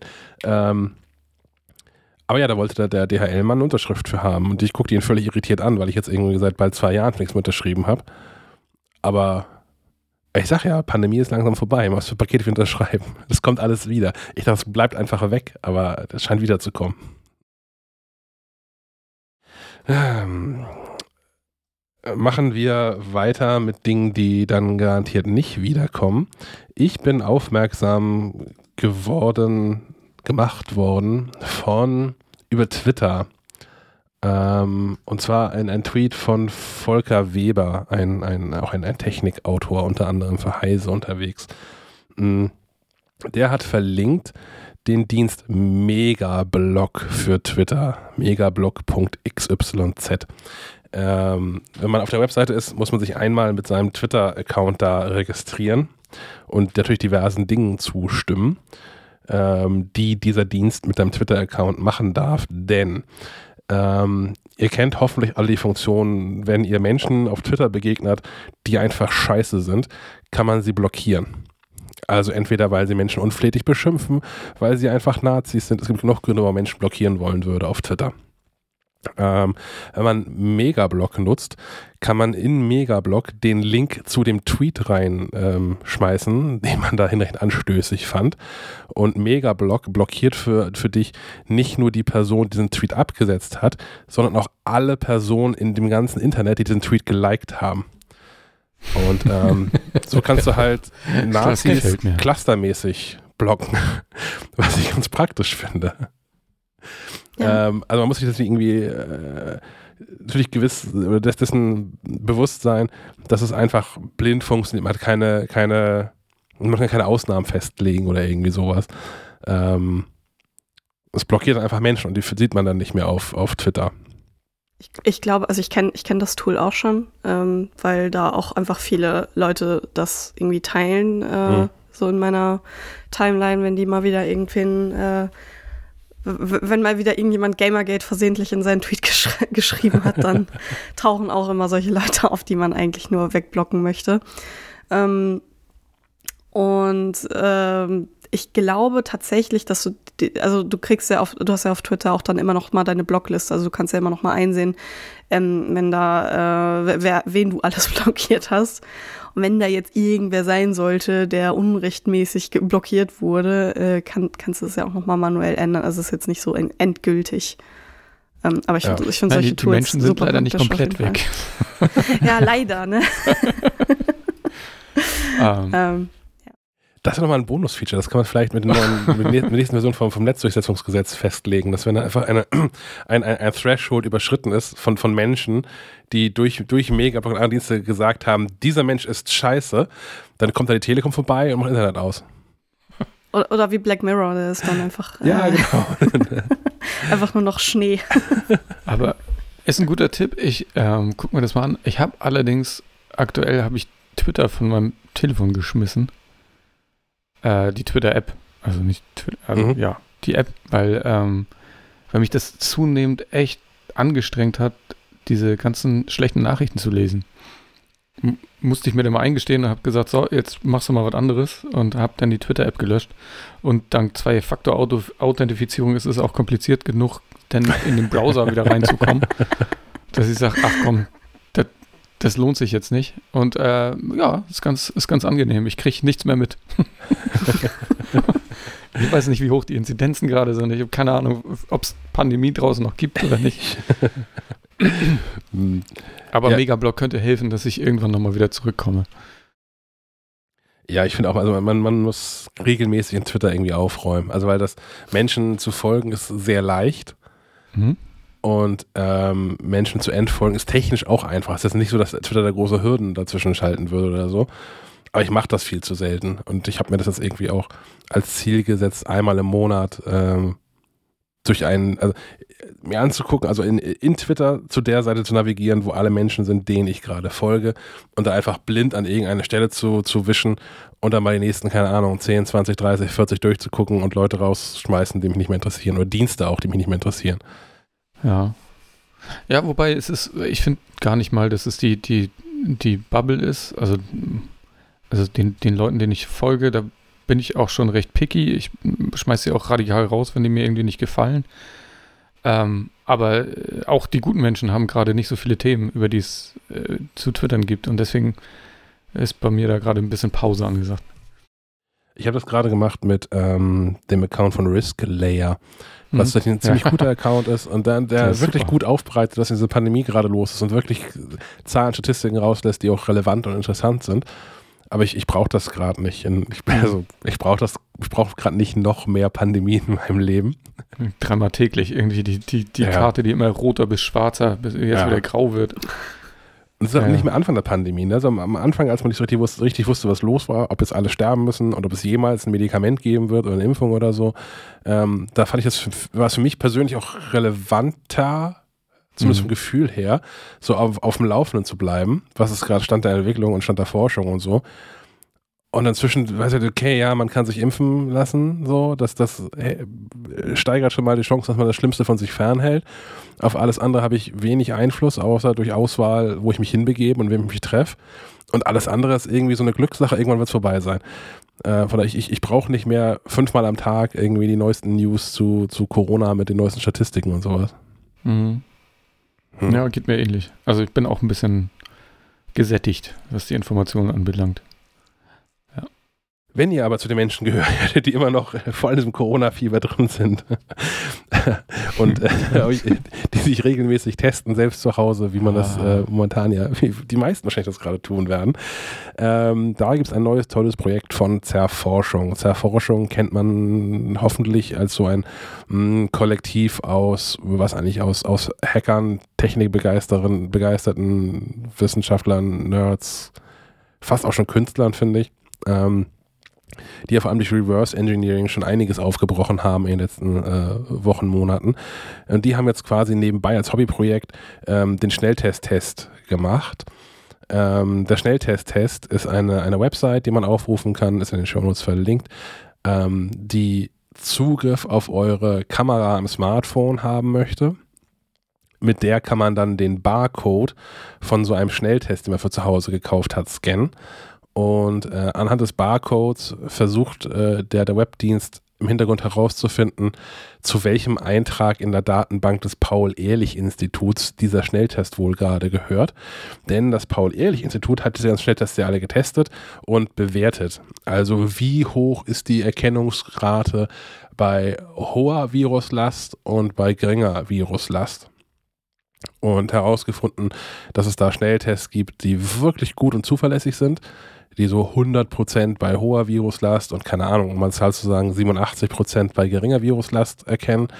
Äh, es gibt aber auch Schnelltests, die hier frei auf dem Markt verfügbar sind, die dann eher, also die bei hoher Viruslast schon nur so 70% erkennen und bei geringer Viruslast dann vielleicht sowas wie 37% oder so. Ähm, das heißt, wenn du dich mit so einem Test heute testen lässt, ähm, hast du ein, eine 25-prozentige Chance, als negativ zu gelten, obwohl du schon äh, eine hohe Viruslast mit dir rumschleppst. Ähm, genau, und mit dieser, mit dem Schnelltest-Test kann man halt bevor, im Prinzip bevor man, also so der Ansatz ja, äh, bevor man an der Supermarktkasse bezahlt hat für die Schnelltests, schon mal checken, ob die, die man hat, äh, in Hand hat, was taugen oder nicht. Ähm, ist ein Hobbyprojekt, ist ein Nebenbei-Projekt, ist viel Handarbeit, deswegen sind da äh, noch nicht alle Tests, die so verfügbar sind, drin. Plus, ähm, es gibt auch von, äh, wie beim Virus selbst auch, auch von jedem Test gibt es unter Umständen verschiedene Varianten, ähm, die dann verschiedene Barcodes haben, obwohl es derselbe Test ist. Das ist auch unter Umständen, findet man also noch den Test, den man gerade hat, nicht in der, in der, Datenbank, aber das wird sicherlich ähm, täglich besser werden. Ich habe es mit drei verschiedenen Schnelltests gemacht. Ähm, die auch alle von unterschiedlicher Güte waren. Alle nicht schlecht, aber von unterschiedlicher Güte und es hat an allen dreien funktioniert. Und ähm, ja, kostet nichts, kostet auch kaum Zeit, das zu machen und kann, glaube ich, ernsthaft dabei helfen, ähm, diese Pandemie noch ein bisschen besser in den Griff zu bekommen. Weil wie gesagt, das, äh, diese Datenbank vom Paul-Ehrlich-Institut sind über 100 Tests inzwischen drin. Und ich weiß nicht, wie das bei euch ist, aber ich habe jetzt irgendwie wenig Lust, so ein PDF auf dem iPhone rumzuschleppen. Und dann stehst du da irgendwie bei, bei DM vor dem Regal mit den, mit den Virus, äh, Coronavirus-Schnelltests und scrollst durch irgendwie so zig Einträge, um herauszufinden, welcher ist denn hier nicht der richtige und kann ich den kaufen oder nicht. Mhm. Ich habe ähm, das direkt mal mit dem Test gemacht, den wir hier von der Kita ge gestellt kriegen. Den gab es nicht. Äh, zumindest den, den QR-Code, äh, den Barcode nicht. Und dann wird auch direkt darum gebeten, dann mach doch mal hier, mach mal Fotos von dem Test und mach mal Fotos von, äh, von dem Barcode und so, damit wir das irgendwie alles zusammen matchen können und schick uns mal eine E-Mail. Habe ich dann auch direkt gemacht und habe aber, weil ich es nicht abwarten konnte, bis es da auftaucht, äh, in dem in dem PDF vom Paul-Ehrlich-Institut äh, gescrollt, was da auch auf der Seite verlinkt ist. Und der ist tatsächlich auch nicht schlecht. Jetzt bin ich ein bisschen beruhigter. Hm. Hm. Ja, ist auf jeden Fall eine gute Sache. Gut. Ist es dann eigentlich eine gute Sache, dass Microsoft jetzt Activision Blizzard kauft? Ja, das ist eine, weiß ich noch nicht, ne? Hier ja, Gamer, Gamer vor. Ja, also ich, ich finde es ich finde es super spannend. Also ich meine, Microsoft hat wahrscheinlich das Geschäft, das ist deren Leben gemacht, das Geschäft ihres Lebens gemacht. Es ist noch nicht fertig, ne? Also die haben es angekündigt, dass sie die übernehmen ja, okay. wollen. Aber es ist ja, noch ja auch noch passiert. irgendwie Bedenken in Sachen ja. Monopol und sowas. Ja, äh, gar nicht sicher, ob der Deal über die Bühne geht. Hintergrund der, äh, Microsoft hat angekündigt, 70 Milliarden Dollar ausgeben zu wollen für die Übernahme von Activision Blizzard die ja etwas angeschlagen waren, ob diverser äh, Skandale äh, äh, im vergangenen Jahr. Nee, nicht nur etwas, würde ich behaupten. ich glaube schon ziemlich angeschlagen äh, in Bezug auf äh, mehrere Führungspersonen, die gekündigt wurden oder gegangen sind. Äh, hinzukommen noch äh, Streiks von Mitarbeitern, die versuchen, ähm, eine Gewerkschaft irgendwie auf die Beine zu stellen und ähm, mal ganz zu schweigen von der schlechten Presse, die sie durch diese ganzen, äh, durch die, diese äh, Klage bekommen haben mit. Schlechte äh, Presse ist ein gutes Stichwort, weil äh, ja. der, der Chef angeblicher, der Bobby Kotick, ähm, ange, äh, drüber nachgedacht haben soll, äh, diverse ähm, Magazine und Online-Portale zu übernehmen, um das Narrativ äh, in Richtung äh, Activision Blizzard sind ja doch die Guten äh, drehen zu können. Das äh, da würde ich jetzt auch mal vermuten, dass das nach der Übernahme oder das Teil der Übernahme sein wird, dass der Mann seinen, seinen Posten räumen muss. Ja, das wäre auf jeden Fall ganz gut. Ja. Die hatten vor kurzem doch Bethesda gekauft, oder? oder erinnere ich mich richtig? Microsoft? Ja, genau. Ja. Das waren aber nur also die, 6 Milliarden oder so, ne? Das war letztes ja, Activision Jahr, Blizzard ist nicht, ist nicht günstig. Ich glaube, das ist nee. so mit äh, das, das, das, teuerste, was du momentan in Sachen äh, Spielen äh, shoppen ja, kannst. Also so ein Square Enix oder sowas kostet auch nur irgendwie 6 Milliarden Börsenwert. Ich, aber ich, also Activision Blizzard hat halt auch wirklich viele Spiele, die, wo viel, viel drin steckt an ähm, Candy Crush. Wert, sag ich mal, äh, ja, am Start. Also wirklich auch äh, wirklich viel, also sowas wie, wie äh, WoW wäre so das allererste, aber halt auch sowas wie Candy Crush oder so. Das ja, ist äh, vielleicht jetzt nicht. genau, Call of Duty auch. Aber also bei Candy Crush, da, da lacht man vielleicht mal, aber das ist halt ein riesiges Ding. Also das, das ist viel Geld Spiel drin, ne? kennt gefühlt jeder, jeder zweite hat es gefühlt mal gespielt zumindest. Also ähm, da, da steckt viel drin in äh, Activision Blizzard. Und deswegen kostet das auch, glaube ich, so viel. Ich, ich, hm? Meine Hoffnung wäre, dass da einfach mal mit einem harten Besen durchgefegt wird und äh, das Schiff wieder auf Kurs gebracht.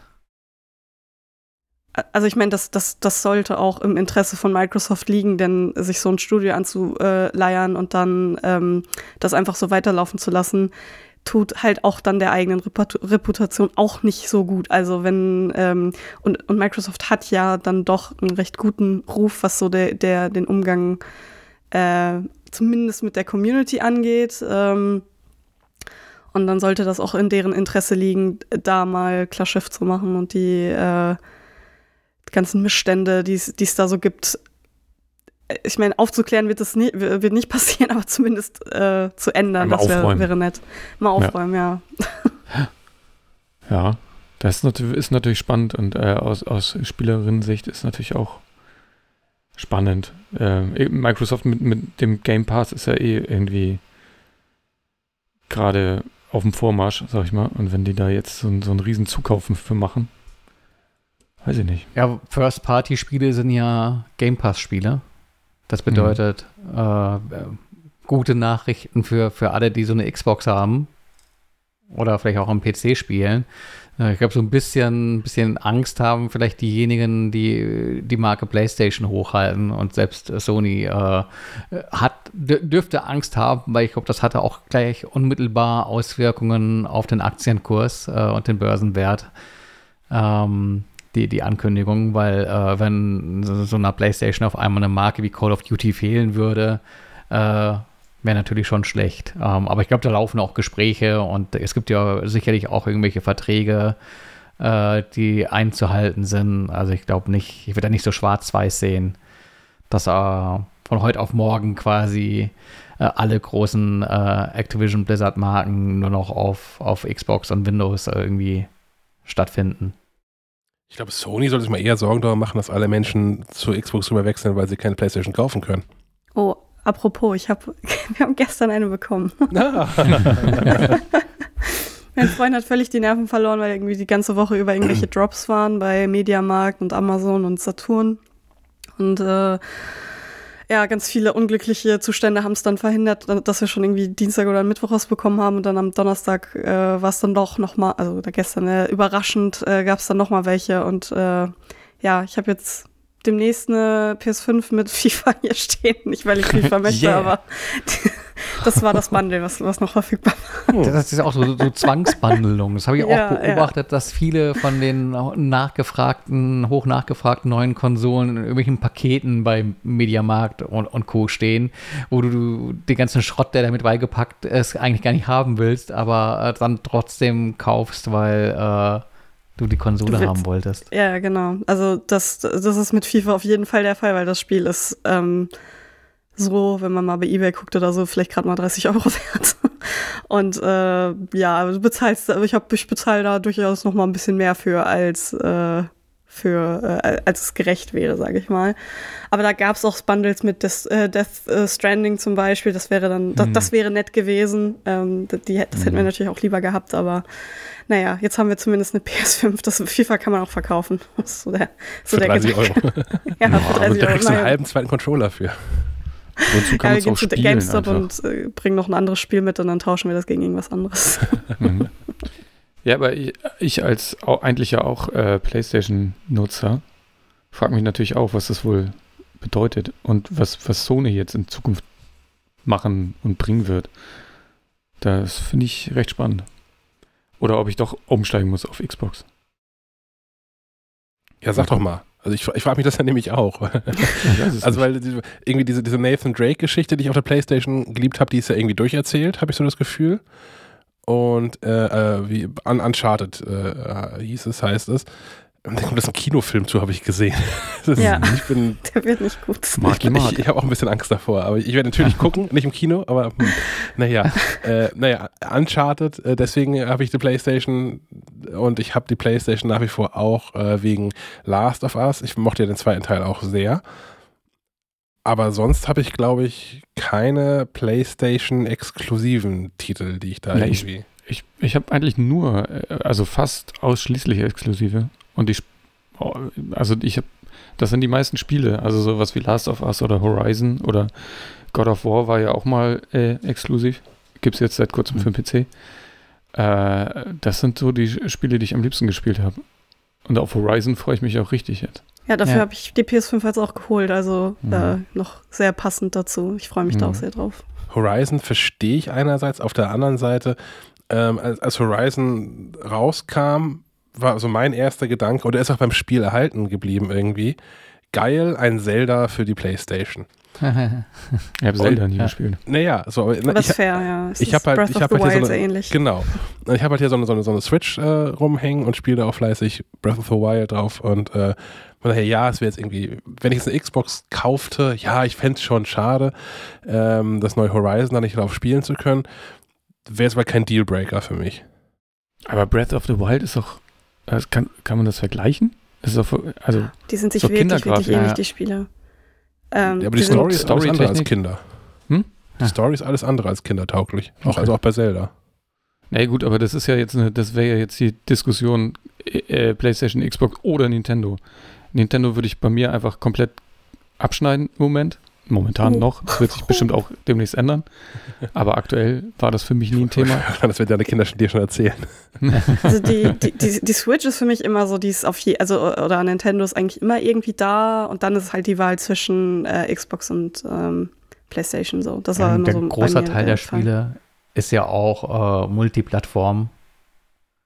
Und dann muss man es tatsächlich für sich selbst davon abhängig machen, äh, welche Exklusivtitel, äh, Marken man irgendwie äh, bevorzugt. Ich glaube, da ist die, die Xbox besonders stark bei allem, was so irgendwie Rumgeballer angeht. Sowas wie, wie Halo und spiel ich äh, gar Gears of. War. Mhm. Gears of. War fand ich schon traurig. Das hätte ich auch gern gespielt. Mhm. Also bestimmt Guck auch im, im Cloud Gaming drin. Also müsste man aber, also würde man jetzt aber so eine Xbox äh, X kaufen wollen wahrscheinlich, ne? Series X, genau, ja. Kannst auch die S kaufen, je nachdem. Also, we- wenn du weit genug vom Fernseher weg sitzt, äh, brauchst du auch kein äh, 4K. Ah, ich habe jetzt so, so einen 4K mit so so ein scharf Fernseher. Jetzt müssen wir es alles, die ganze Kette muss jetzt 4K sein. Bloodborne war ein Exclusive? Ja. Ja. Oh, okay. Also das alle ist auch gut. Sachen von From Software dachte ich eigentlich. Aber sind Elden Ring exklusiv. ist Multiplattform. Ah, ja. Verfügbarkeit prüfen. oh je. so schnell kann es gehen. Ich bin jetzt auf der Microsoft-Seite. äh, 33 Euro im Monat. Genau, du kannst so einen Ratenvertrag machen, da hast du dann halt irgendwie einen Kredit an den Hacken. Äh, Das nennt Ist- sich dann Pass Xbox? All Access. Genau, hast du Game Pass mit drin und du stotterst halt quasi Game Pass und die Konsole über, keine Ahnung, 24 Monate oder sowas ab.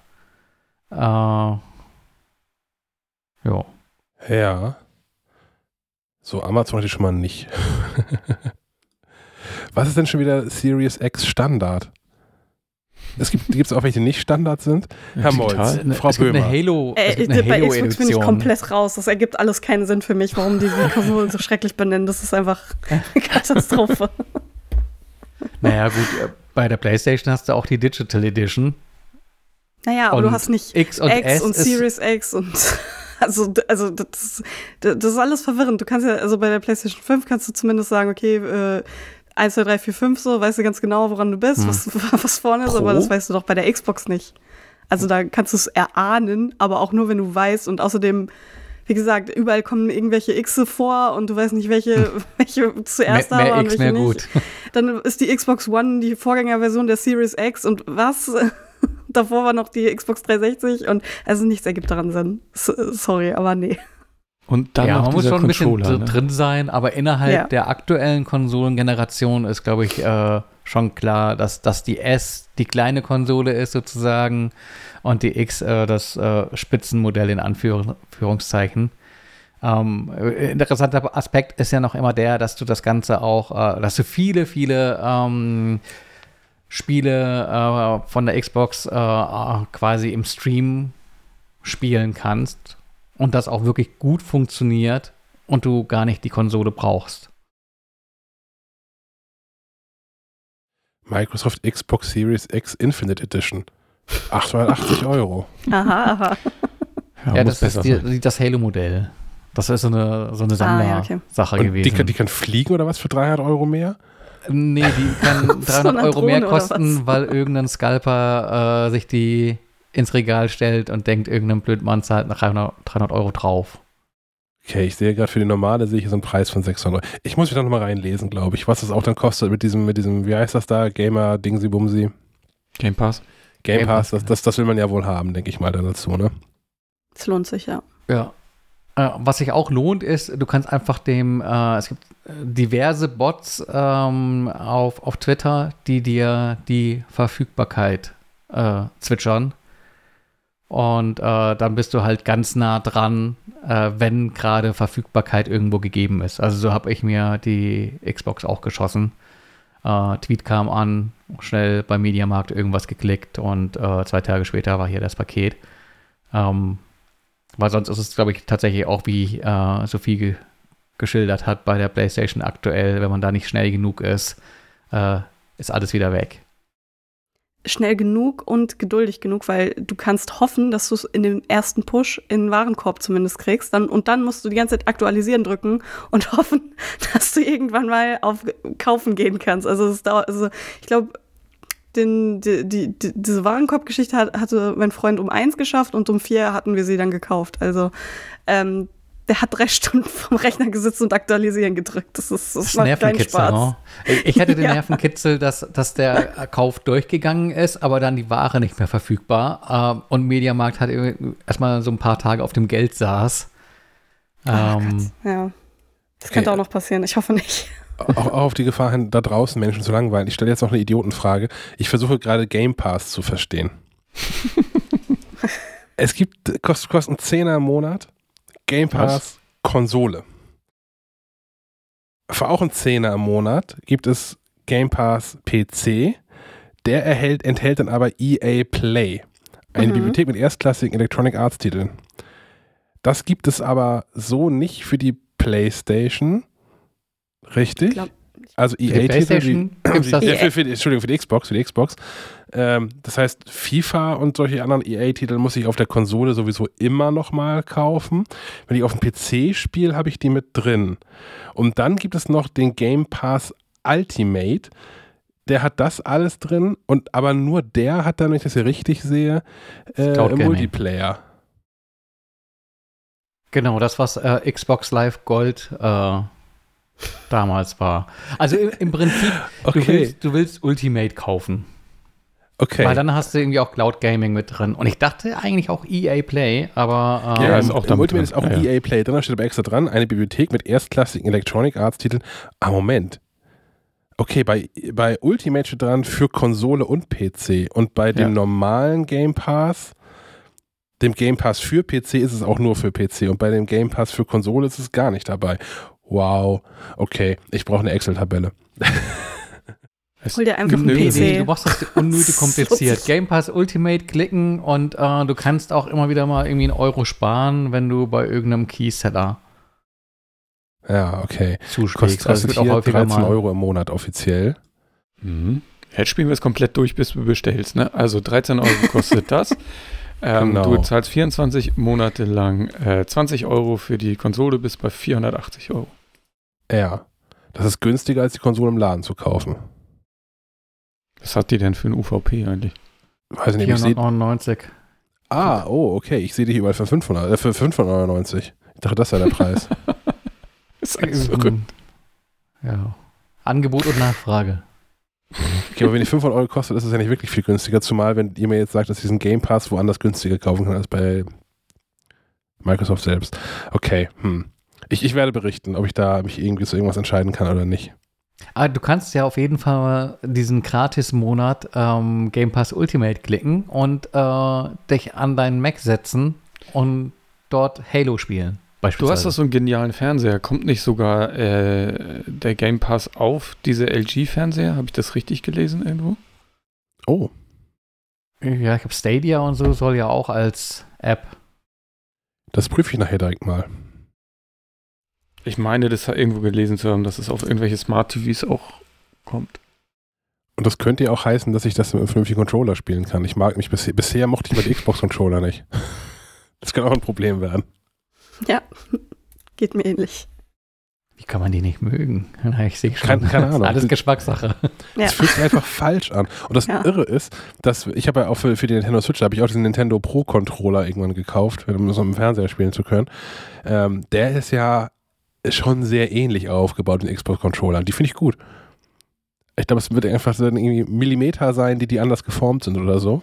Das macht viel aus. Naja. Du, Sophie, hast aber schon, anders als ich, der gerade überlegt, worauf er spielen sollte, hast du schon Dinge gespielt. Ja, ähm, tatsächlich auch über den äh, Game Pass für PC. Äh, deswegen ist das eigentlich gerade eine ganz, ganz passende Überleitung.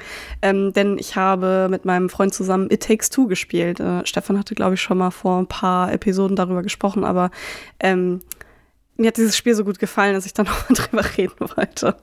Ähm, denn es ist, äh, es, ist, es ist wirklich ganz großartig. Also ich kann das wirklich jedem wärmstens empfehlen. Das ist ein super zugängliches Spiel. Das ist nichts für, für Profis oder so, sondern das kannst, äh, ich schätze das so ein, dass das auch Leute sehr, sehr gut spielen können, die wenig Erfahrung haben äh, damit, weil ähm, dir das Spiel das super alles erklärt, immer alles einblendet, was du irgendwie drücken musst. Das heißt, man ist jetzt nie komplett aufgeschmissen, weil das Spiel irgendwann voraussetzt, dass du schon weißt, was zu tun ist. Ähm, die Rätsel, die man da so lösen muss zu zweit, also die sind wirklich so gut aufgebaut, dass man immer, dass man nie das Gefühl hat, dass der eine jetzt irgendwie zu kurz kommt als der andere, so dass man eigentlich immer das alles irgendwie zusammen macht und äh, selbst wenn dann mal ein Rätsel irgendwie äh, für einen mehr, äh, mehr Aufwand mit sich bringt, dann kommt in der nächsten, äh, in, in der nächsten Sequenz, das ist es dann wieder umgekehrt, so dass man immer das Gefühl hat, man ist irgendwie gleich äh, stark involviert in das Spiel.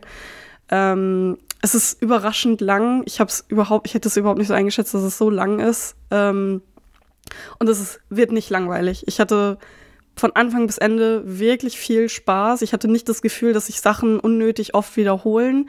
Und wenn sie sich wiederholt haben, dann waren sie immer in einem anderen Kontext, sodass man nochmal umdenken musste. Ähm, das Spiel ist durchzogen von Einfallsreichtum, was ich niemals davon erwartet hätte.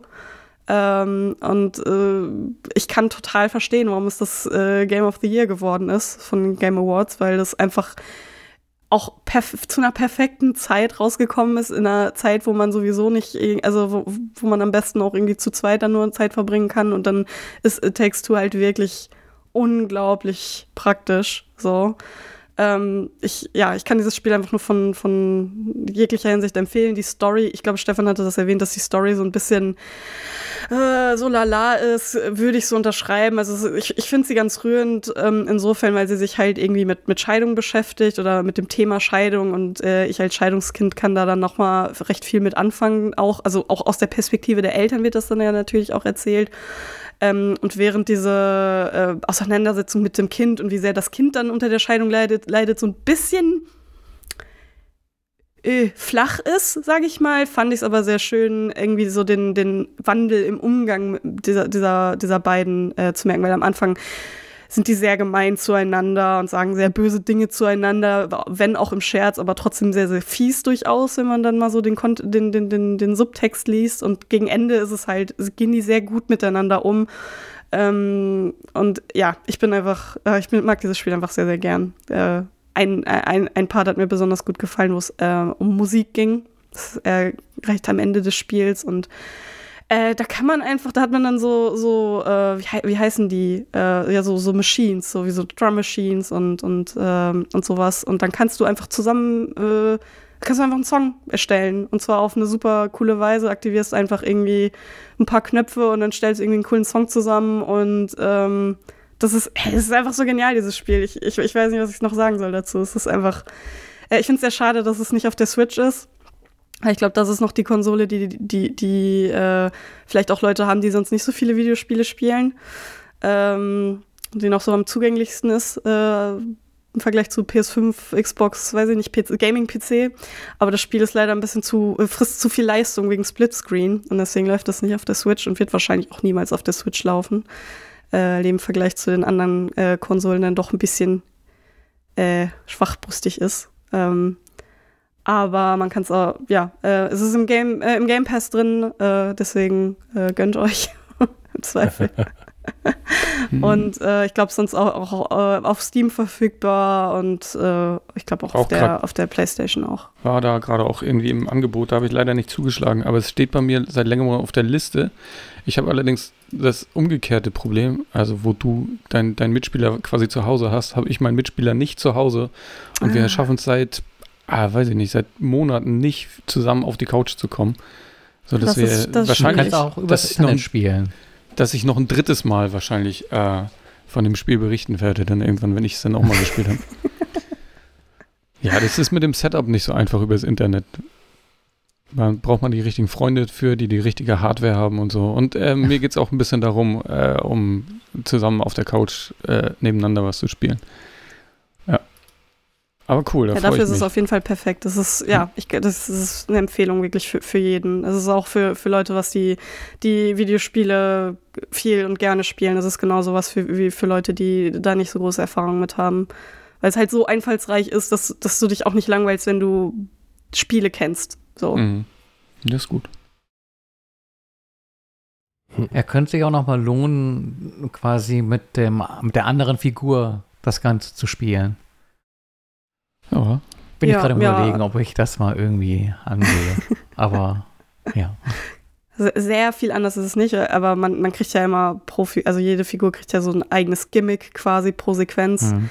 Äh, dann ist die eine, kann die eine irgendwie, weiß ich nicht, was war's, ähm, schießen und der andere kann irgendwie so, so, so, äh, flammbar, äh, entflammbares Material schießen, sodass dann Dinge explodieren, so dass man immer so zusammenarbeitet. Das ist ganz, ganz nett und dann kann man das auch mal tauschen, denke ich, ja.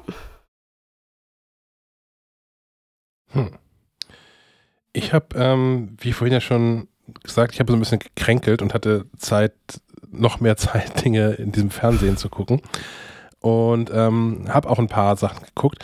Von der einen Sache, ich glaube, wir haben da vor Ewigkeiten schon mal ähm, drüber gesprochen, Sven.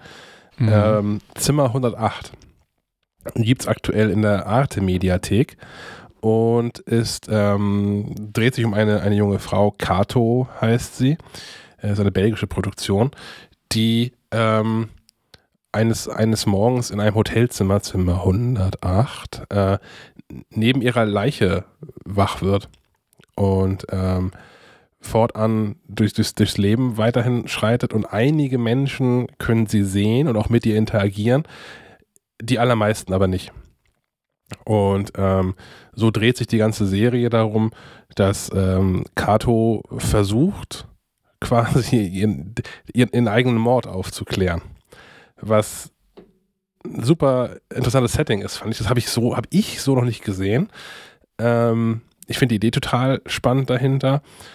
Unterm Strich hat es so, ich würde sagen, vielleicht anderthalb Folgen zu viel, so von der zeitlichen Ausdehnung. Das hätte man ein bisschen straffer erzählen können, aber es ist auch nicht so, dass es langweilig wird. Ähm, ja, nette Idee, liegt in der Mediathek, ist eine Empfehlung. Hat das zufällig irgendwer außer mir gesehen? Haben wir wirklich drüber aber gesprochen? klingt, klingt spannend. Ja, wenn, dann ist es aber sehr, ist schon länger her. Ich kann, ich kann mich dumpf erinnern, dass ich, äh, ich, ja, ich kann mich dumpf erinnern. Ha, ja. Gibt es nicht noch so einen so einen Film, der auch irgendwie irgendwas mit Apartment 108, das, das spielt in so einem Hotelzimmer, wo so ein Typ so Ah, einen hat das richtigen mit, Trip mit John. Cusack oder so? Ja, genau. Der heißt, glaube ich, auch ähnlich. Da musste ich nämlich gerade dann dran denken. Ist auch übernatürlich quasi. Der ist Ja. auch sehr gut. Den habe ich noch nicht gesehen, aber das kann ich dann vielleicht dann nachlegen. ähm, dann habe ich eine Dokumentation gesehen, die ist schon ein bisschen, äh, die ist nicht brandneu. Ähm, liegt in der, in der, auch in der ARD-Mediathek und heißt Janosch, ja ist gut, nein ist gut. Und ist eine, eine, eine eigentlich ist eine Reportage, die ähm, Janosch so begleitet, so ein bisschen so sein, seinen Werdegang erzählt, so ein bisschen erzählt, was er eigentlich noch so alles macht, wenn er ähm, nicht gerade die Tigerente malt, wie der äh, geworden ist, was er ist, begleitet ihn auch ähm, zurück in, seinen, in seine Heimat, mit der er ähm, eigentlich ausschließlich schlechte Dinge verbindet, würde ich sagen. Kann man zumindest so zusammenfassen. Ähm, ja, wenn man äh, mal den Mann hinter der Tigerente kennenlernen möchte, ist, ist das ganz gut. Und äh, man lernt noch ein paar Seiten an Janosch kennen, die man, glaube ich, nicht zu schätzen weiß, die meisten nicht zu schätzen, nicht schätzen können werden. Andersrum, der kommt einfach wie ein Arschloch rüber. Und ich finde total okay, dass das halt nicht nur irgendwie der, der, der nette Opa ist, der irgendwie den Tiger malt oder so. Ähm, ja. Es ist halt ein Mensch und auch nicht ein, einer, nicht ein, ein reiner Gutmensch. Und das ist, finde ich, finde ich sehr okay. mir hat, es, mir hat es Janosch sympathischer gemacht unterm Strich, tatsächlich, so ein bisschen zu erfahren. Äh, am Ende, wie, wie er auch zu Kinderbüchern gekommen ist, was auch nicht sein, sein erster Ansatz war, Geld zu verdienen. Das ist auch eher so aus, aus der Not heraus passiert. Naja, finde ich ganz interessant. Und last not least, um die Stimmung endgültig runterzuziehen. ähm, dieser Tage, um genau zu sein, gestern, also am Donnerstag, den 20. Januar, hat sich zum 80. Mal gejährt die ähm, Wannsee-Konferenz. Und da gibt es jetzt einen neuen Film zu in der ZDF-Mediathek, der heißt die Wannsee-Konferenz. Das ist die Konferenz der äh, Nazi-Oberen, auf der sie äh, entschlossen haben, was die endgültige Antwort auf die Judenfrage sein soll. Und ähm, ja, keine, keine leichte Kost, ist aber Gott sei Dank ganz okay produziert. Also ich, ich hatte ein bisschen Sorge davor, weil ähm, deut deutsche Filme sind ja häufig mal so ein bisschen, hm, können nicht so richtig mithalten mit dem Niveau, was irgendwie so Netflix und sonstige Produktionen äh, abliefern und stinken so ein bisschen ab. Das passiert da nicht. Ähm, also es ist ein kann, Film, ja? Es ist, ist ein Film, ja. Keine Doku. Okay. Nein, es ist ein Film. Ähm, ich könnte mir aber gut vorstellen, habe ich nicht geguckt, ehrlicherweise, ich könnte mir aber gut vorstellen, dass man dieser Tage in, der, in den Mediatheken auch genug Dokumentationen rund um das Thema irgendwie findet. Es, es gibt tatsächlich auch schon zwei andere Spielfilme. Ich weiß es deswegen, weil ich mal in der Uni eine Hausarbeit darüber geschrieben hm. habe. Und ähm, ich bin, ich, ich, den werde ich mir auf jeden Fall ansehen. Ich finde es ganz spannend. Also ich habe mir damals ähm, einen aus den 80ern, glaube ich, angeguckt, einen äh, deutschen Film auch, der auch äh, tatsächlich in dem, in der Villa spielt. Mhm. Ähm, wo das, wo die ja auch stattgefunden hat. Und dann nochmal einen britischen äh, mit, Gott, wie heißt, nee, ich weiß nicht, wie der Typ heißt, der Lockhart in Harry Potter gespielt hat. mhm. äh, nicht so wichtig, aber ähm, ja, da bin ich mal ganz gespannt, wie, wie, wie das dann ein paar, paar 30 Jahre später so angehen. Ja. Äh, was so die Unterschiede sind. Ja. Es ist halt, man, man, sitzt, man sitzt davor mit, mit hinreichend äh, Kopfschütteln und ähm, vor allem, also vor allem in, in den Bereichen oder in den Segmenten, wo dann nochmal so klar wird, dass es halt nicht nur ein Film ist, sondern dass der tatsächlich durchgängig auf wahren Begebenheiten basiert. Ähm, das ist nach wie vor ja immer äh, bei der ganzen, der ganzen Thematik um das Dritte Reich immer unfassbar. Mhm aber ja, ich finde ihn, find gut gemacht und da wird dem Thema irgendwie gerecht und äh, ja, ist eine Empfehlung, falls ihr gerade zu gute Laune habt oder historisch interessiert seid oder ähm, vielleicht auch wie, wie Sophie schon andere Verfilmungen gesehen hat und die gut fandet oder die scheiße fandet und jetzt was Neues dazu nochmal gucken wollt, vergleichen wollt. Ich glaube, es könnte ein spannendes Projekt sein, tatsächlich mal zu vergleichen, was es da so an Filmen ähm, zugibt. Der andere heißt Conspiracy, äh, ist ja, von genau. HBO und mit Stanley Tucci und Kenneth Branagh. Genau, ah, genau Stanley Tucci Kenneth war Branagh. noch dabei. Ja, also der ist durchaus ähm, hoch besetzt gewesen. Hm. Der ist von 2001, ja. ja. Krass. Falls ihr also gerade irgendwie, keine Ahnung, wie heißt sowas, Medien studiert, neue Deutsche, wie heißt denn sowas? Neue Medien. Was mit Medien? Was sind so, so Medien, Medien Ich habe Medienwissenschaft studiert, das zum Beispiel. Zum Beispiel, wenn, wenn ihr sowas zum Beispiel studiert, das könnte das ein spannendes Thema sein, da mal so äh, Vergleiche aufzufahren. In allem aber, ne? In, in, ich glaube, es ist in allem spannend. So die Herangehensweise, Sprache könnte auch nochmal interessant sein. Mhm. Ha. Ja. Ha. Herr Müller. Äh, ich habe nichts geguckt, aber ich werde gucken. Ähm, ab heute gibt es neu äh, bei Apple TV Plus äh, die dritte Staffel von Servant. Ich, bei dir hatte ich ja nachgefragt, du hast aufgehört, weil es nicht dein Thema war. Hat die sonst jemand gesehen? Nein, gut. Ja. Äh, ist halt eine äh, ne, ne Mystery-Serie von M. Night Shyamalan, Shyamalan ähm, die sehr verrückt ist. Ich habe mir, weil ich gesehen habe, dass die dritte Staffel startet, nochmal quasi die zweite auch noch angeguckt. Wo habe ich gar nicht mitgekriegt, dass es die schon gab. Die erste Staffel fand ich schon ziemlich verrückt, weil ähm, eine Familie quasi nach dem Verlust ihres Neugeborenen eine, eine lebensechte Puppe quasi bekommt, um quasi mit der, mit der Trauer umzugehen. Und dann kriegen sie auch noch eine, ein Dienstmädchen, das aber noch, noch ver verwunderlicher ist und, um, und nee, ich will gar nicht so viel verraten. Ne? Ähm, das ist äh, alles sehr, sehr interessant gefilmt und ähm, recht spannend. Die zweite Staffel fand ich ein bisschen schwächer. Und jetzt bin ich gespannt auf die dritte Staffel, die, wie gesagt, ab heute startet. Und noch äh, eine Fortsetzung gibt es heute bei Sky und zwar wird der Pass fortgesetzt. Ähm, das ist eine Serie, äh, wo du eben sagtest, dass die Deutschen äh, ja immer ein bisschen abstinken. Häufig, habe ich gesagt. Häufig, häufig ja. ähm, diese Serie muss ich auf keinen Fall hinter irgendwas verstecken, weil die erste Staffel war fantastisch. Es ist äh, so eine Koproduktion deutsch-österreichisch, ähm, spielt so ein bisschen die, die Brücke nach. Also das, das Setting von die, der, dem dänisch-schwedischen Original Die Brücke weil eine Leiche quasi auf der Grenze zwischen Österreich und Dänemark, äh, Dänemark, komme ich darauf? Zwischen Österreich und Deutschland äh, gefunden wird und deswegen muss äh, quasi eine deutsche Kommissarin und ein deutscher, ähm, ja, ein österreichischer Ermittler zusammenarbeiten. Fantastisch gespielt von Julia Jentsch und äh, Nikolas Ofracek. Nee, Of, Ovcharek, glaube ich. Ovcharek, so rum, genau. Fantastisch. Äh, da bin ich auch sehr gespannt. Gibt es denn noch ab heute bei Sky die zweite Staffel? Wenn, wenn ihr mehr die Brücke-Version gucken wollt, habe ich glaube ich hier auch schon mal empfohlen. Es gibt auch The Bridge. Äh, aus, ja. aus den USA spielt an der amerikanisch-mexikanischen Grenze äh, mit Diane Kruger. Ja. Fand ich auch sehr gut, sehr gut geworden. ich finde, die ist sehr nah an dem dänischen Original dran, weswegen man so ein bisschen Zeit dazwischen haben muss, glaube ich, bevor man zwischen, zwischen den beiden Produktionen sich beides angucken möchte. Aber ähm, ja, fand ich auch sehr gut gemacht. Sehr gut. Gibt auch noch eine Variante, glaube ich, am Eurotunnel. Mhm, The Tunnel. Stimmt, ja, stimmt. Gibt alles. Ist schon ein bisschen lustig, aber äh, hm. Was, was ich auch noch gesehen habe, neu bei Netflix, ist ähm, die dritte Staffel Afterlife. Ähm, leider oh. noch keine Zeit für gehabt, aber großes Interesse. Unbedingt. Ricky Gervais, ähm, ich fand die erste Staffel auch echt stark, die zweite fand ich ein bisschen schwächer, aber immer noch verdammt gut. Ich freue mich auf die dritte, aber es ist auch so eine Sache, da muss man äh, für eine Stimmung sein, glaube ich. Mhm. Ist auch die finale Staffel. Ach, echt? Hm, ja.